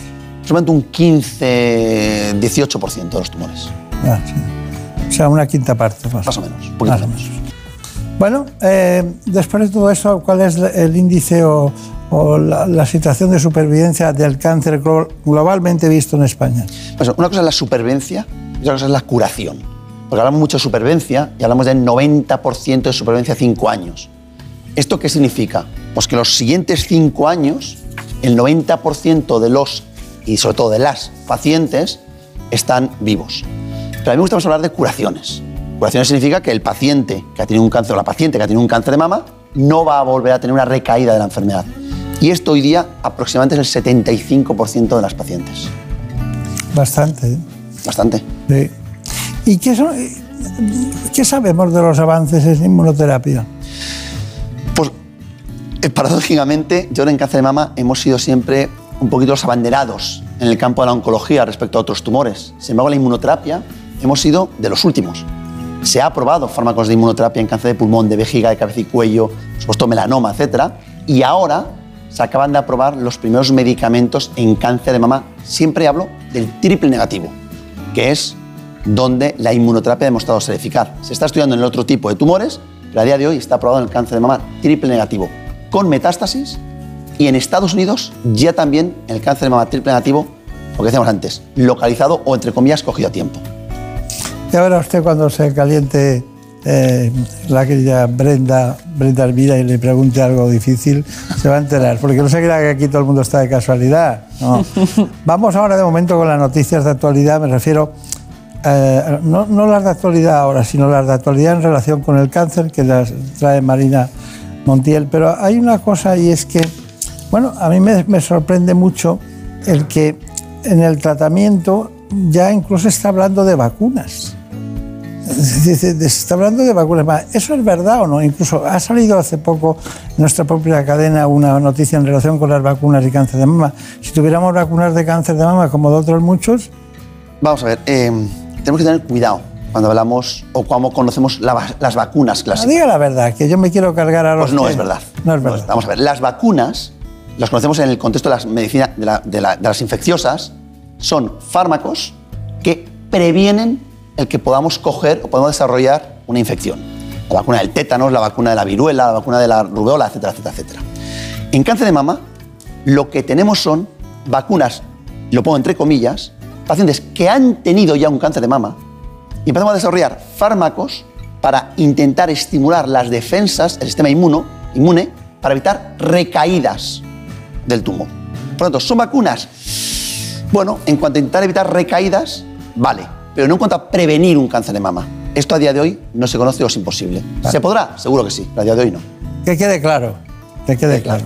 Bueno, es bueno que los periodistas estén al acecho de la información para abrirnos unas ventanas que tienen posibilidades y que luego se financian y son mejores. Yo creo que es fundamental. Yo creo que hoy el cáncer de mama y el resto, pero el cáncer de mama se cura más, se cura mejor, en parte por los periodistas. Si no se hiciera las campañas que desde la televisión, la radio, los periódicos se hace, las pacientes primero no conocerían los adelantos, se conocerían mucho menos, y segundo, las campañas de screening, de despistaje precoz del cáncer, si no fuera por todos ustedes, créeme que esto sería absolutamente imposible hacer lo que hacemos. Tampoco sabrían que usted es rubio. claro, es que usted es uno de los protagonistas verbales más importantes de la, de la sanidad en cuanto a cáncer de mama. Bueno, vamos con los tratamientos. Bueno, pues comentaba el doctor, los tratamientos convencionales para combatir el cáncer de mama, cirugía, quimio, radioterapia y tratamiento hormonal, se sumó hace pocos años la inmunoterapia. Recientemente ha surgido nuevos medicamentos cuyos resultados son muy esperanzadores. Cuando una persona tiene que enfrentarse al cáncer de mama, hay diferentes opciones de tratamiento. Un grupo multidisciplinar de especialistas es quien se encarga de decidir cuál o cuáles son los indicados, según ciertos criterios como el tipo de tumor, su extensión o localización. Pero además de los tratamientos convencionales de sobra conocidos, la investigación sigue avanzando para lograr nuevas terapias y aumentar así la supervivencia de los pacientes. En este sentido, recientemente se están desarrollando un grupo de medicamentos nuevos, los llamados inmunoconjugados, que están mostrando unos resultados espectaculares en pacientes con tumores muy agresivos, el cáncer de mama metastásico ER2 positivo y el cáncer de mama triple negativo, también metastásico. El último avance en la investigación del cáncer de mama es un auténtico paso de gigante en la lucha contra la enfermedad. Bueno, me parece muy bien, pero dígame, ¿to- ¿todos los hospitales tratan los cánceres de, de mama iguales? sí, sí, ríase. No, no. Ni todos los hospitales, ni todos los médicos. Pero también es bueno que haya esta variabilidad. Si no sería, pues no sé, de hacer una, una tontería de, si- de silogismo, ¿todos los restaurantes hacen igual los espaguetis boloñesa? No, no. O sea, hay mejores, los hay peores. Yo la oncología, la medicina en España, la oncología en particular, yo es un nivel razonablemente alto. Pero, lógicamente, los, somos mejores y somos peores. Hay hospitales mejores, hospitales peores. Y sobre todo, lo que es un drama, hay comunidades mejores y comunidades peores. ¿Y, hay, y, y- y los cambios cómo los recibe el paciente? ¿Cómo hay que explicar un cambio de tratamiento cuando está tan acostumbrado y cree que va bien? Es una pregunta magnífica y durísima, difícil de contestar, ¿no? Claro, hay tantos pacientes como hay enfermedades, como hay personas. Y hay pacientes que lo toman de una forma y pacientes de otra. Yo creo que el médico debe ser también parte psicólogo, porque es muy difícil decir a un paciente que vas a cambiar un tratamiento. Se cambia porque o no funciona o está la mal, nunca porque va bien. Por lo tanto, siempre nos enfrentamos a, pues, a un fracaso, entre comillas, de la medicina y una realidad de la misma. Por lo tanto, es difícil. Pues nada, vamos a ver otro tratamiento. Vamos a ver los pacientes con HER2. Vamos a ver qué pasa con ellos. Pues sí, porque Tamariza Álvarez, Tami, recibió el diagnóstico de cáncer de mama con 32 años en 2016. Ella ha pasado por varios tratamientos que no han dado el resultado esperado, pero por fin parece que una terapia nueva está dando sus frutos. Ella misma nos lo ha contado. Con 32 años eh, me noté un bulto en el pecho, eh, fui al médico y me lo analizaron y me diagnosticaron un cáncer de mama. A los tres años tuve metástasis en el esternón, en el hígado, en pulmón y en ganglios, en diferentes órganos, en el mediastino. Y bueno, he pasado por como siete tratamientos, no he tenido mucha suerte porque no me han funcionado mucho tiempo, el tumor sigue creciendo hasta que he empezado el nuevo tratamiento tan prometedor, eh, este que Javier está investigando, es el investigador principal. Y la verdad es que solamente puedo estar agradecida. Eh, so- me he dado dos sesiones de, de quimioterapia de tratamiento. Llevo meses tosiendo porque tengo afectado eh, el mediastino, ganglios del mediastino, y eso me hace toser. Y gracias a este tratamiento, por fin, puedo mantener una conversación sin toser eh, y, y la verdad es que lo estoy notando muy rápido. Y lo recibo cada tres semanas. Eh, gracias a Dios no tengo efectos secundarios hasta el momento, no he tenido ninguno. Es verdad que no he tenido suerte con los tratamientos, pero he tenido mucha suerte en cómo los llevo. Yo los tolero súper bien y no he tenido eh, efectos secundarios. Eh, yo quiero seguir viviendo, no quiero considerarme una enferma y, y que el cáncer me limite para seguir viviendo. Yo quiero seguir disfrutando y haciendo todo lo que pueda. Intento hacer todo lo que cualquier otra persona hace. Cabezotas contra el Cáncer es una iniciativa que eh, consiste en, eh, a través de mi testimonio cercano, acompañar a, a gente que esté pasando por un proceso similar o personas que, que- que tengan cercanas a, a un proceso similar. Aparte tenemos productos como mascarillas, bolsas, botellas, pulseras, tal, que todo lo recaudado, el 100%, eh, lo donamos a la fundación del doctor Javier Cortés, la Fundación Contigo, que investiga eh, el cáncer de mama. También el 100% de, de todo lo que recaudan ellos va a la investigación. Bueno, que es- están con usted. ¿eh? Mucho trabajo, ¿no? La verdad que es.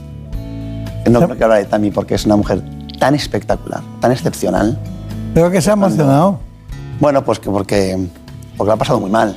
Y este tratamiento ahora está funcionando, pero pues veremos ¿no? cómo van las cosas. Pero la verdad es que cuando ves pacientes jóvenes y. Si no es joven es porque es joven, si es mayor porque tiene hijos, si es más mayor porque tiene nietos. La verdad es que bueno, pues estamos en una profesión que, pues que, que es dura. ¿no? Es dura, sí. Muy bien, vamos ahora a ir con otro tema, un tema fundamental, que son los signos de alarma. Me gustaría tener esa información y el diagnóstico en este sentido. Es importante saber reconocer las señales de alarma del cáncer de mama y acudir al especialista en cuanto se tenga cualquier sospecha. Un bulto nuevo en la mama o en la axila, aumento del grosor, hinchazón o enrojecimiento de la mama, hundimiento o secreción del pezón y en definitiva cualquier cambio en el tamaño o la forma de la mama o dolor pueden ser síntomas de que algo no va bien. Aún así, lo ideal es detectar el tumor antes de que manifieste síntomas, para lo que es imprescindible acudir a las revisiones ginecológicas periódicas. En España, el programa de cribado de esta enfermedad se implementó hace ya varias décadas en mujeres a partir de los 45 o 50 años y consiste en la realización de mamografías periódicas anuales o bianuales a mujeres en principio sanas, pero que por su edad se pueden encontrar en riesgo. Además, hay ciertos casos de cáncer hereditario en los que las pruebas comienzan incluso antes, a través de esta u otras técnicas complementarias como la ecografía mamaria o la resonancia magnética. Sin duda, el diagnóstico precoz ha demostrado un aumento de la supervivencia de las pacientes, así como una mejor calidad de vida. Bueno, ya he visto que estamos pendientes de todas las cosas y que esta fundación también, Contigo contra el Cáncer, parece ser que funciona y que irá mejor cada vez. Eh, ¿Es tan difícil contarlo todo en cáncer de mama? ¿Tan complicado? Porque cada, van cogiendo los pacientes cada una un camino y hay que cambiarlo. Pero la cirugía parece que va perdiendo peso, ¿no? Bueno, sigue siendo un pilar fundamental, pero es verdad. Hoy día la cirugía es muchísimo menos mutilante de lo que era hace pocos años y estoy convencido que en un futuro razonablemente cercano habrá pacientes a los que el tumor le desaparecerá con los tratamientos de quimioterapia, de hormonoterapia, de lo que sea, y probablemente no se tendrán incluso que operar. Claro. Doctor Cortés, conclusiones. Pero, por favor, que cualquier persona o familia eh, que esté en el abanico de ese- esa patología se pueda llevar un mensaje. Bueno, pues cinco conclusiones. La primera, el cáncer de mama se cura, sobre todo se diagnostica a tiempo y en buenas manos.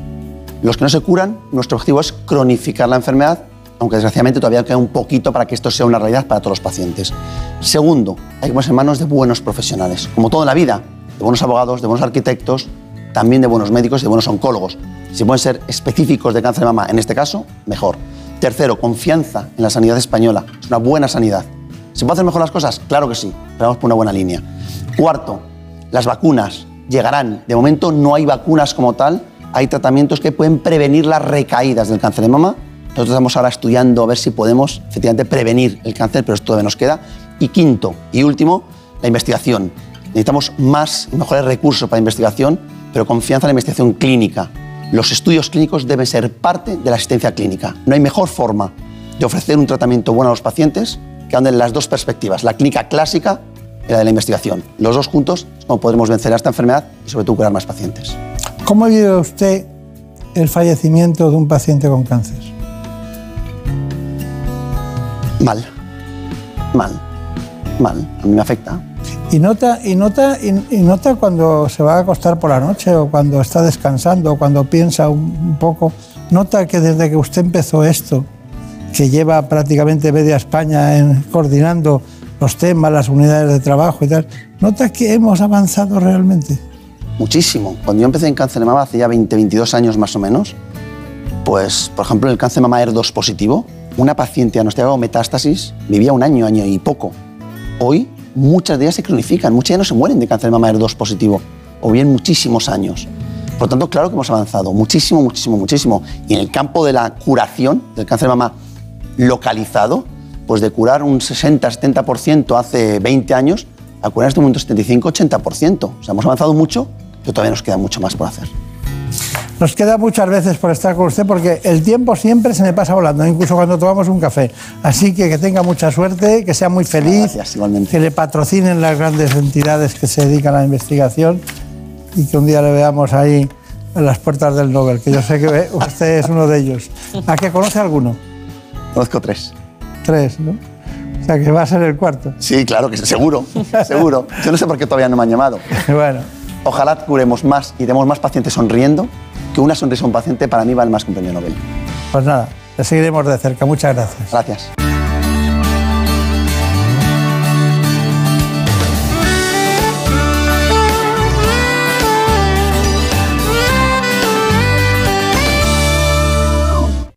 Día descubres que tienes humedades en techos, paredes, están por todas partes. ¿Qué puedes hacer?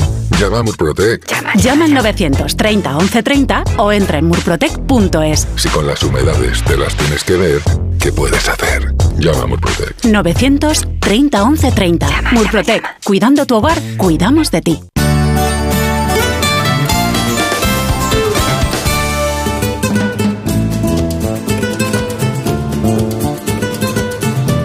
Ha llegado el momento de conocer lo que publican nuestros compañeros de La Razón en ese suplemento de A tu Salud.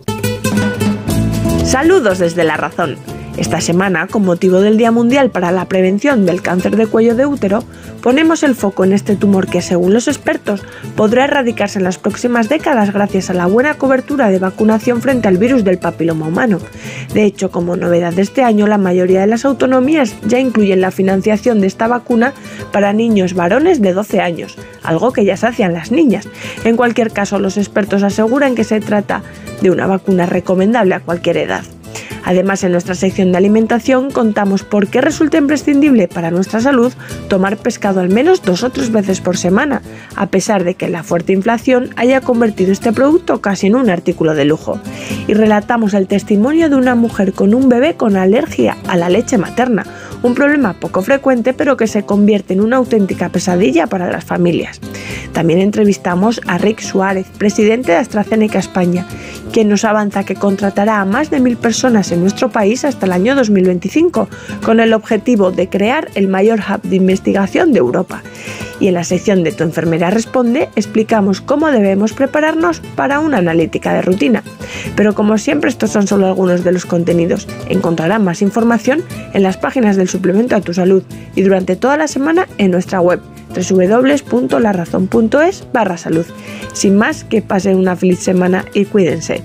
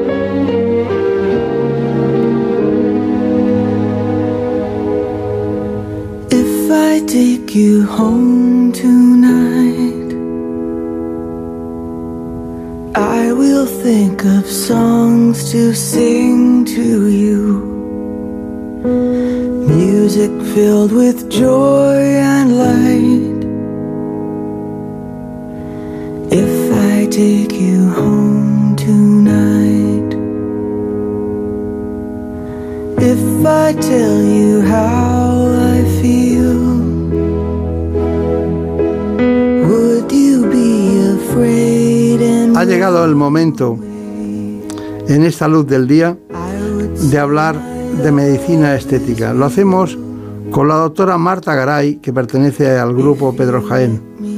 Es experta en medicina estética corporal. Y es que hoy el aspecto de nuestro cuerpo se ha convertido en algo esencial para la comunicación entre muchas personas.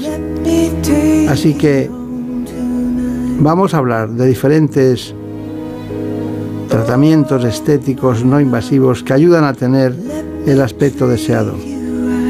Lo, ha preparado, como siempre, Marta López Llorente. Así que escuchemos, cómo no, el informe que hemos hecho para introducirles en el tema con la doctora Marta Garay.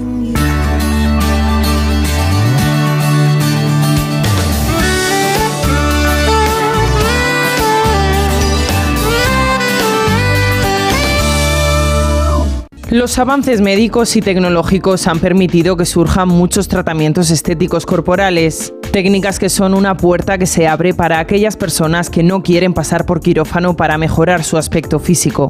Gracias a ellos es posible que los pacientes consigan más rápido el cuerpo que desean a través de herramientas especializadas y siempre en manos de profesionales cualificados. Este tipo de medicina puede realizarse a través de terapias manuales como la maderoterapia o los masajes, o bien con el apoyo de aparatos tecnológicos no quirúrgicos, como es el caso de la mesoterapia, la cavitación, el láser, la radiofrecuencia, la electroestimulación o las ondas de choque, por ejemplo. Técnicas muy indicadas para eliminar las principales alteraciones corporales que sufren la mayoría de las personas que se someten a ellas. Y a la hora de aumentar la eficacia, alternar los distintos tratamientos es muy recomendado para optimizar los resultados, algo que indicará el especialista en función del perfil clínico de cada paciente. La grasa localizada, la celulitis, las estrías o la flacidez son algunos de los principales problemas que se pueden solucionar gracias a estos tratamientos de estética, combinados siempre con un estilo de vida saludable que tenga en cuenta una buena alimentación y la práctica de ejercicio físico. Sin duda, nuestra salud y bienestar se verán recompensados. Bueno, cuéntanos quién es. Pues hoy nos acompaña la doctora Marta Garay, es médico estético en el grupo Pedro Jaén. Graduada en medicina y diplomada en nutrición humana, está especializada en medicina estética facial, corporal y nutrición. Bueno, esto de esto de, de ser diplomada en nutrición, cuando tenemos tantas cosas en la piel, ¿qué relación hay entre una cosa y otra? ¿Cómo la ha vivido usted? ¿Cómo la vive? Eh, se está viendo cada día más que hay una relación muy estrecha entre una correcta alimentación y una piel sana y bonita. Sobre todo eh, la relación con patologías inflamatorias de la piel. Cuando introducimos una dieta antiinflamatoria, una dieta sana con determinados alimentos, se ve una repercusión directa sobre la piel. Por lo cual, eh, muchas patologías no solo hay que tratarlas a nivel eh, médico mediante tratamientos, tanto puede ser como un láser o un, fármaco, sino también hay que centrarse en la nutrición correcta, Eh, ¿Le sigue sorprendiendo la piel? cada día más. Es un, es un mundo apasionante y bueno, hay que tener en cuenta que es el órgano más grande que tenemos, que muchas veces lo, lo olvidamos, pero si no nos cuidamos eh, la piel, eh, primero da muchos problemas muy serios y segundo es, es nuestra carta de presentación al mundo. Al final hay que pensar que nosotros cuando nos ponemos nerviosos sudamos, cuando estamos eh, ante una situación que nos da vergüenza nos ponemos rojos. Tenemos que cuidarnos la piel ya no solo por, por belleza, sino por salud. Claro. Bueno, eh, hay muchas cosas que hablar. El porcentaje de hombres y mujeres que usted ve en estética corporal, eh, ¿qué porcentaje hay de cada cosa?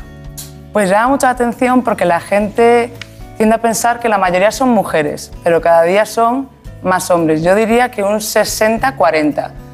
Y sobre todo eh, hombres en torno a 40-50 años, que cada día se preocupan más por su, por su buen estado físico. ¿Y, y- y a, a partir de qué edad suelen empezar a acudir a la consulta? Eso varía mucho, porque sí que es verdad que hoy en día los 20 años no son los 20 años de hace un tiempo. Entonces, eh, hay chicas que con 20 años ya tienen motivos para empezar a preocuparse por su, por su cuerpo y, y acuden para determinados tratamientos y preocupaciones, y los chicos igual. Por ejemplo, la depilación, que es un tema más eh, estético, sí que es una de las principales causas, pero, pero otra, otra causa bastante, bastante frecuente es la grasa localizada, que a partir de los 25 años tanto hombres como mujeres acuden a consulta ya, preguntando sobre posibles soluciones y tratamientos. Claro, claro. Bueno, pero la depilación siempre estaban acostumbrados a las mujeres que se depilaban las piernas, ¿no? Pero ahora hay otras zonas del organismo, tanto en hombres como en mujeres. ¿Va progresando por otros, por otros mundos de la topografía orgánica? Sí, y sobre todo los hombres. Eh, muchos eh, dicen que es por tema de deporte, que es verdad, que por ejemplo para el tema de natación o determinados deportes es mucho más cómodo para ellos estar depilados, pero la mayoría también te reconocen que se ven mejor estéticamente, eh, con menos vello corporal y, y te lo reconocen y, y se ven más guapos, por así decirlo. Claro, claro. Cuando tienen que depilar a, a hombres o mujeres, ¿utilizan algunos elementos eh, de dermocosmética antes y después? Se puede utilizar algún tipo de crema eh, anestésica, aunque cada vez se está, se está utilizando menos, porque los tratamientos cada vez duelen menos, eh, son mejores, son menos dolorosos y no se recomienda su uso, eh, únicamente de forma exceptual y, y siempre con la recomendación del médico. Claro, siempre. siempre. Bueno, porque hay un, un cierto intrusismo en el mundo de la dermocosmética, ¿no? Bastante, bastante. De ahí vienen los problemas y luego nos lamentamos. Ya. Bueno, eh, ¿y cuál es la principal preocupación de las mujeres? De todas, las de la estética corporal. Mm, Yo diría que dos. Sería la grasa localizada, chicas que se cuidan, que controlan su alimentación, hacen deporte, pero hay determinadas zonas que se resisten. Y también llama, llama mucho atención y cada vez se consulta más por la flacidez. Chicas o que son muy delgaditas y por falta de deporte presentan mucha flacidez, que es, yo diría que es el tratamiento eh, más difícil, ¿vale? Con- que más cuesta obtener resultados buenos y, y sobre todo también si ha habido una gran pérdida de peso y no nos hemos preocupado de evitar esa aparición de la flacidez, también posterior a la pérdida de peso va a aparecer el tratamiento para, para tratar Claro. esa flacidez. Ah, y cuando levantan los brazos ya con algunos años, ya, ya empiezan las cosas a notarse que, que molestan, ¿no? Molestan, porque es un, es un signo casi de, no voy a decir que de rechazo, ¿no? Porque eh, no solo somos piel, sino también somos personas, somos básicamente personas, eh, tenemos emociones, formas de presentar, pero claro, la piel de esa zona es, delata mucho, ¿no?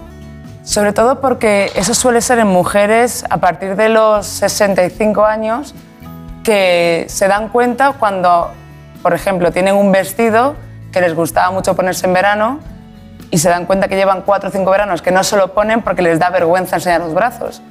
Y te vienen a consulta y te dicen, mira, a mí este vestido me encantaba ponérmelo, me lo puedo poner, pero ya no estoy a gusto con mis brazos. Está bien.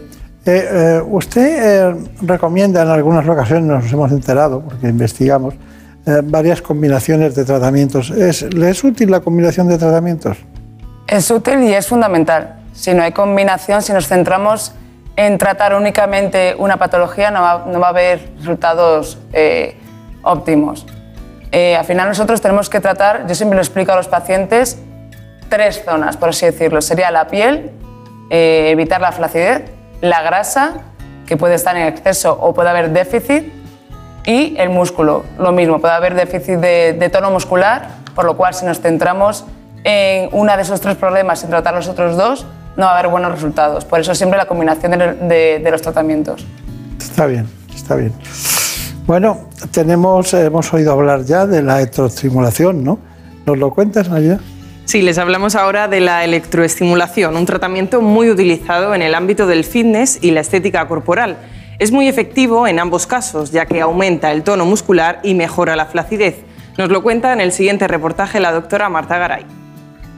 Siempre había tenido especial interés en tonificar los músculos del glúteo, pero tenía mis dudas y había oído hablar sobre esta técnica de electroestimulación magnética y mm, decidí ponerme en manos de un profesional para ver si esta técnica podía ayudarme con los resultados que estaba buscando. La terapia de electroestimulación está indicada para pacientes que quieren aumentar el tono muscular, que incluso con deporte no están obteniendo resultados que quieren. Se usan pulsos electromagnéticos que tienen como objetivo tratar la celulitis, la flacidez, acúmulos de grasa localizada y la falta de tono muscular. El aumento de la tonicidad muscular se consigue gracias a contracciones neuromusculares que van a hacer que se formen nuevos capilares sanguíneos y también mejoran la oxigenación y la nutrición de los tejidos. Mejora también el aspecto de la piel, ya que aumenta la síntesis tanto de colágeno como de elastina. Está contraindicado en determinadas situaciones, como serían llevar un marcapasos cardíaco, algún tipo de alteración circulatoria, hernias de abdomen o inguinales o alteraciones de la piel que vamos a tratar. Las dudas principales de este tratamiento es si este tratamiento podría sustituir al deporte que debemos hacer de forma rutinaria. La respuesta es no, debe combinarse también con una rutina de deporte semanal. Este tratamiento se puede combinar con otro tipo de terapias, como puede ser la radiofrecuencia o las ondas de choque, obteniéndose así mejores resultados. Y está indicado tanto para hombres como mujeres, aunque siempre lo suelen solicitar más los hombres de mediana edad. La sesión no ha sido nada dolorosa, ha sido de aproximadamente unos 20 minutos. He podido notar el trabajo muscular y, según me ha contado la especialista, eh, con pocas eh, sesiones podré ver los resultados. Bueno, está muy bien. ¿Algo que añadir a la electroestimulación? Para mí es uno de los tratamientos estrella, sobre todo para tratar la flacidez. Por lo dicho, una persona puede, sobre todo mujeres de, en torno a los 40, 50 años, puede hacer un correcto estilo de vida con deporte, pero si no consigue un tono muscular suficiente para combatir la flacidez, es una ayuda que da muy buenos resultados. Está bien. Bueno, doctora, pero ustedes últimamente están prestando mucho la atención a la radiofrecuencia. ¿Cuál es la razón? La radiofrecuencia eh, trabaja dos problemas al mismo tiempo.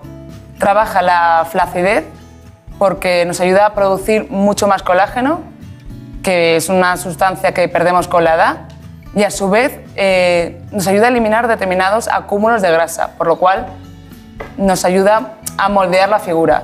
Es un tratamiento que es totalmente indoloro, que es bastante agradable, la gente eh, disfruta durante el proceso y se puede eh, aplicar en todo el cuerpo, por lo cual los resultados son muy buenos con, con- con un mantenimiento a largo plazo bastante, bastante óptimo.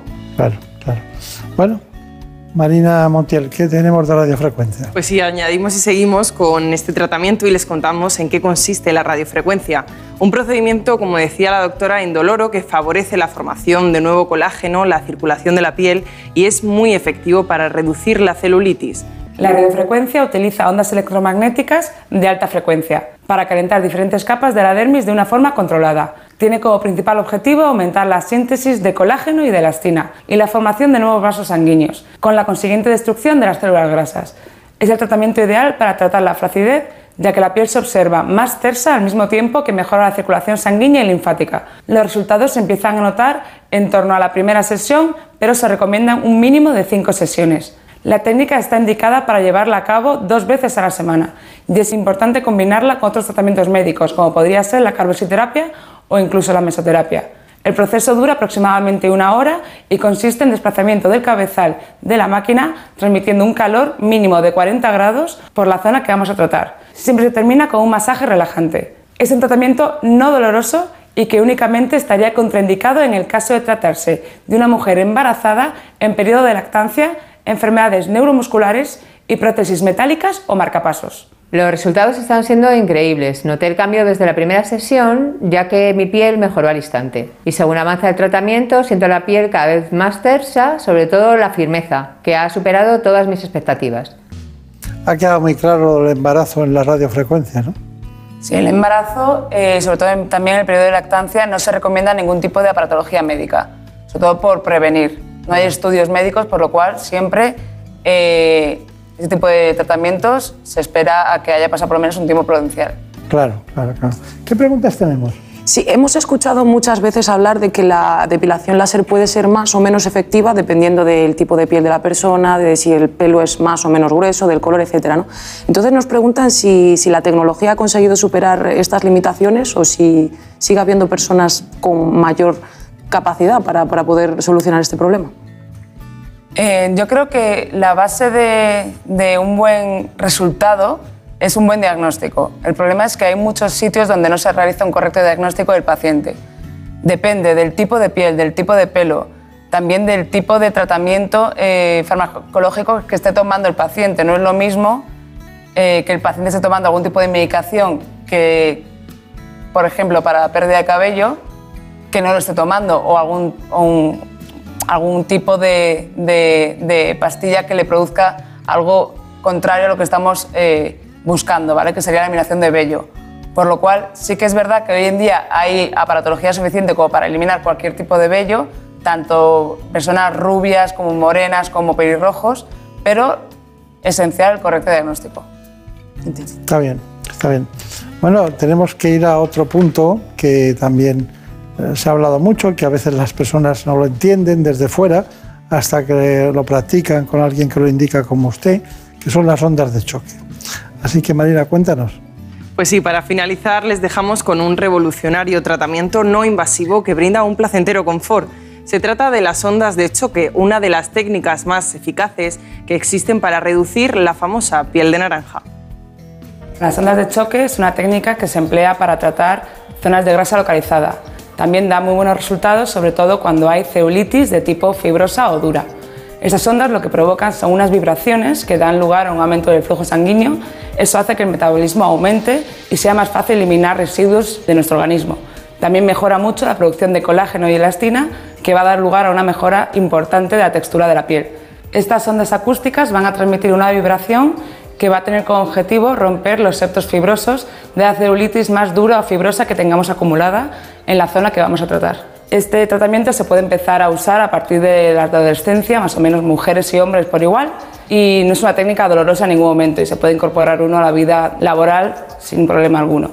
Resultados se suele ver a partir de las cinco primeras sesiones y principalmente se observa una reducción del volumen y una remodelación corporal general, mejorando sobre todo también esas zonas de grasa más dura y la firmeza de, de la piel y el aspecto. Es mi tercera sesión y estoy encantada desde la primera vez que me lo hice y he notado eh, que he perdido muchísimo volumen, reduciendo zonas que ni con dieta ni con deporte había sido posible.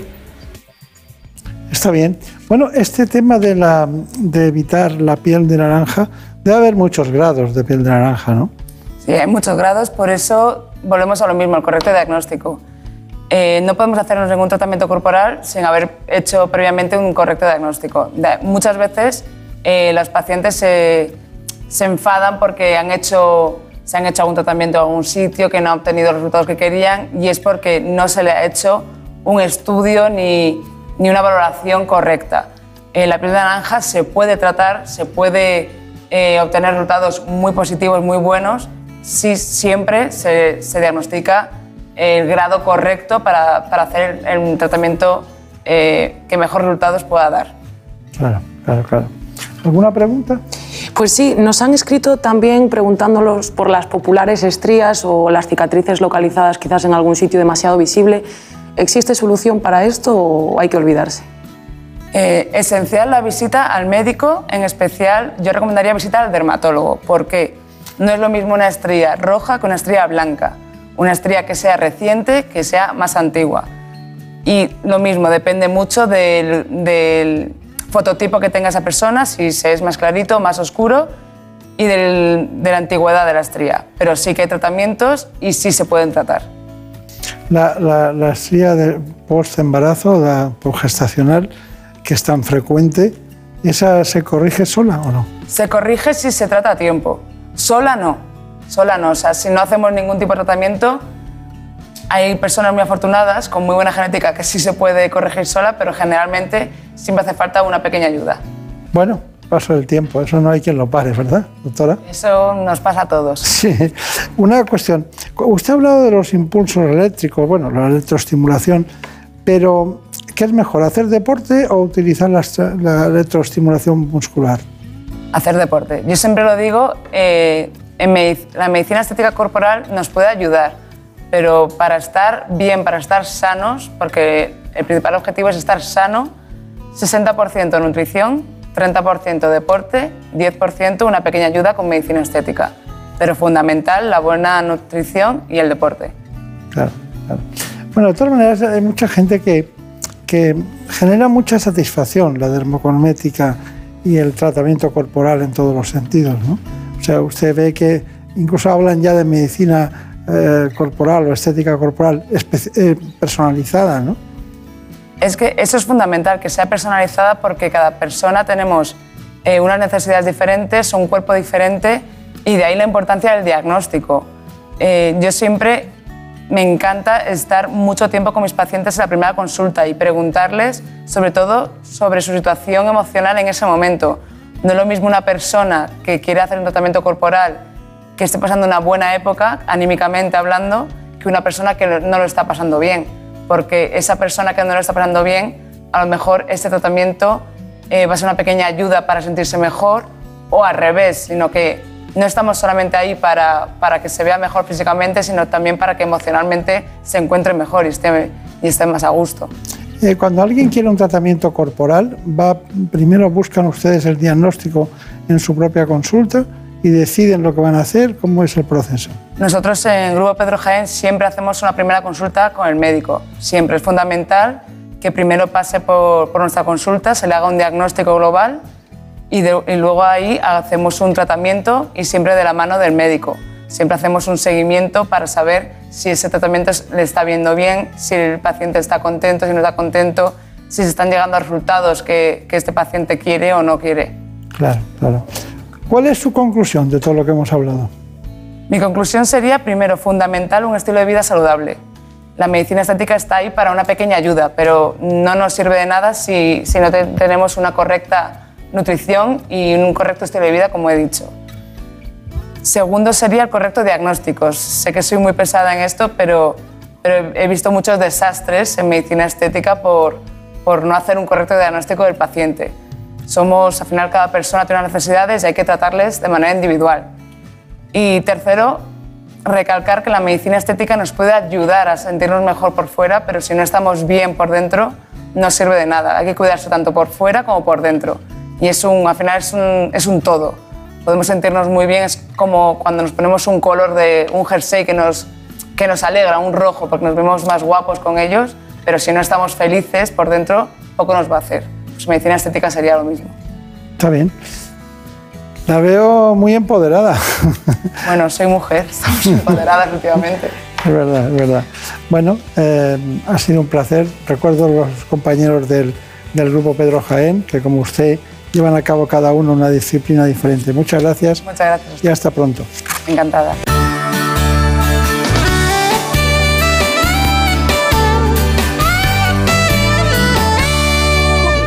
Por un beso tuyo, contigo me voy. No me lo pregunto, contigo me voy. Que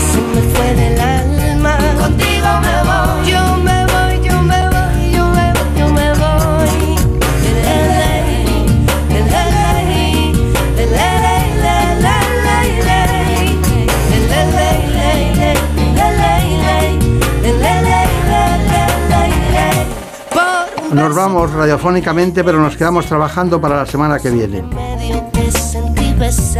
Este gran equipo en el que nos preocupamos de que conozcan las últimas novedades en el ámbito de la salud. En la dirección técnica estuvo Marta López Llorente. Ya saben, la última santa de Ávila. Contigo me voy, Volveremos la semana que viene. Que lo pasen muy bien. juegues conmigo. Contigo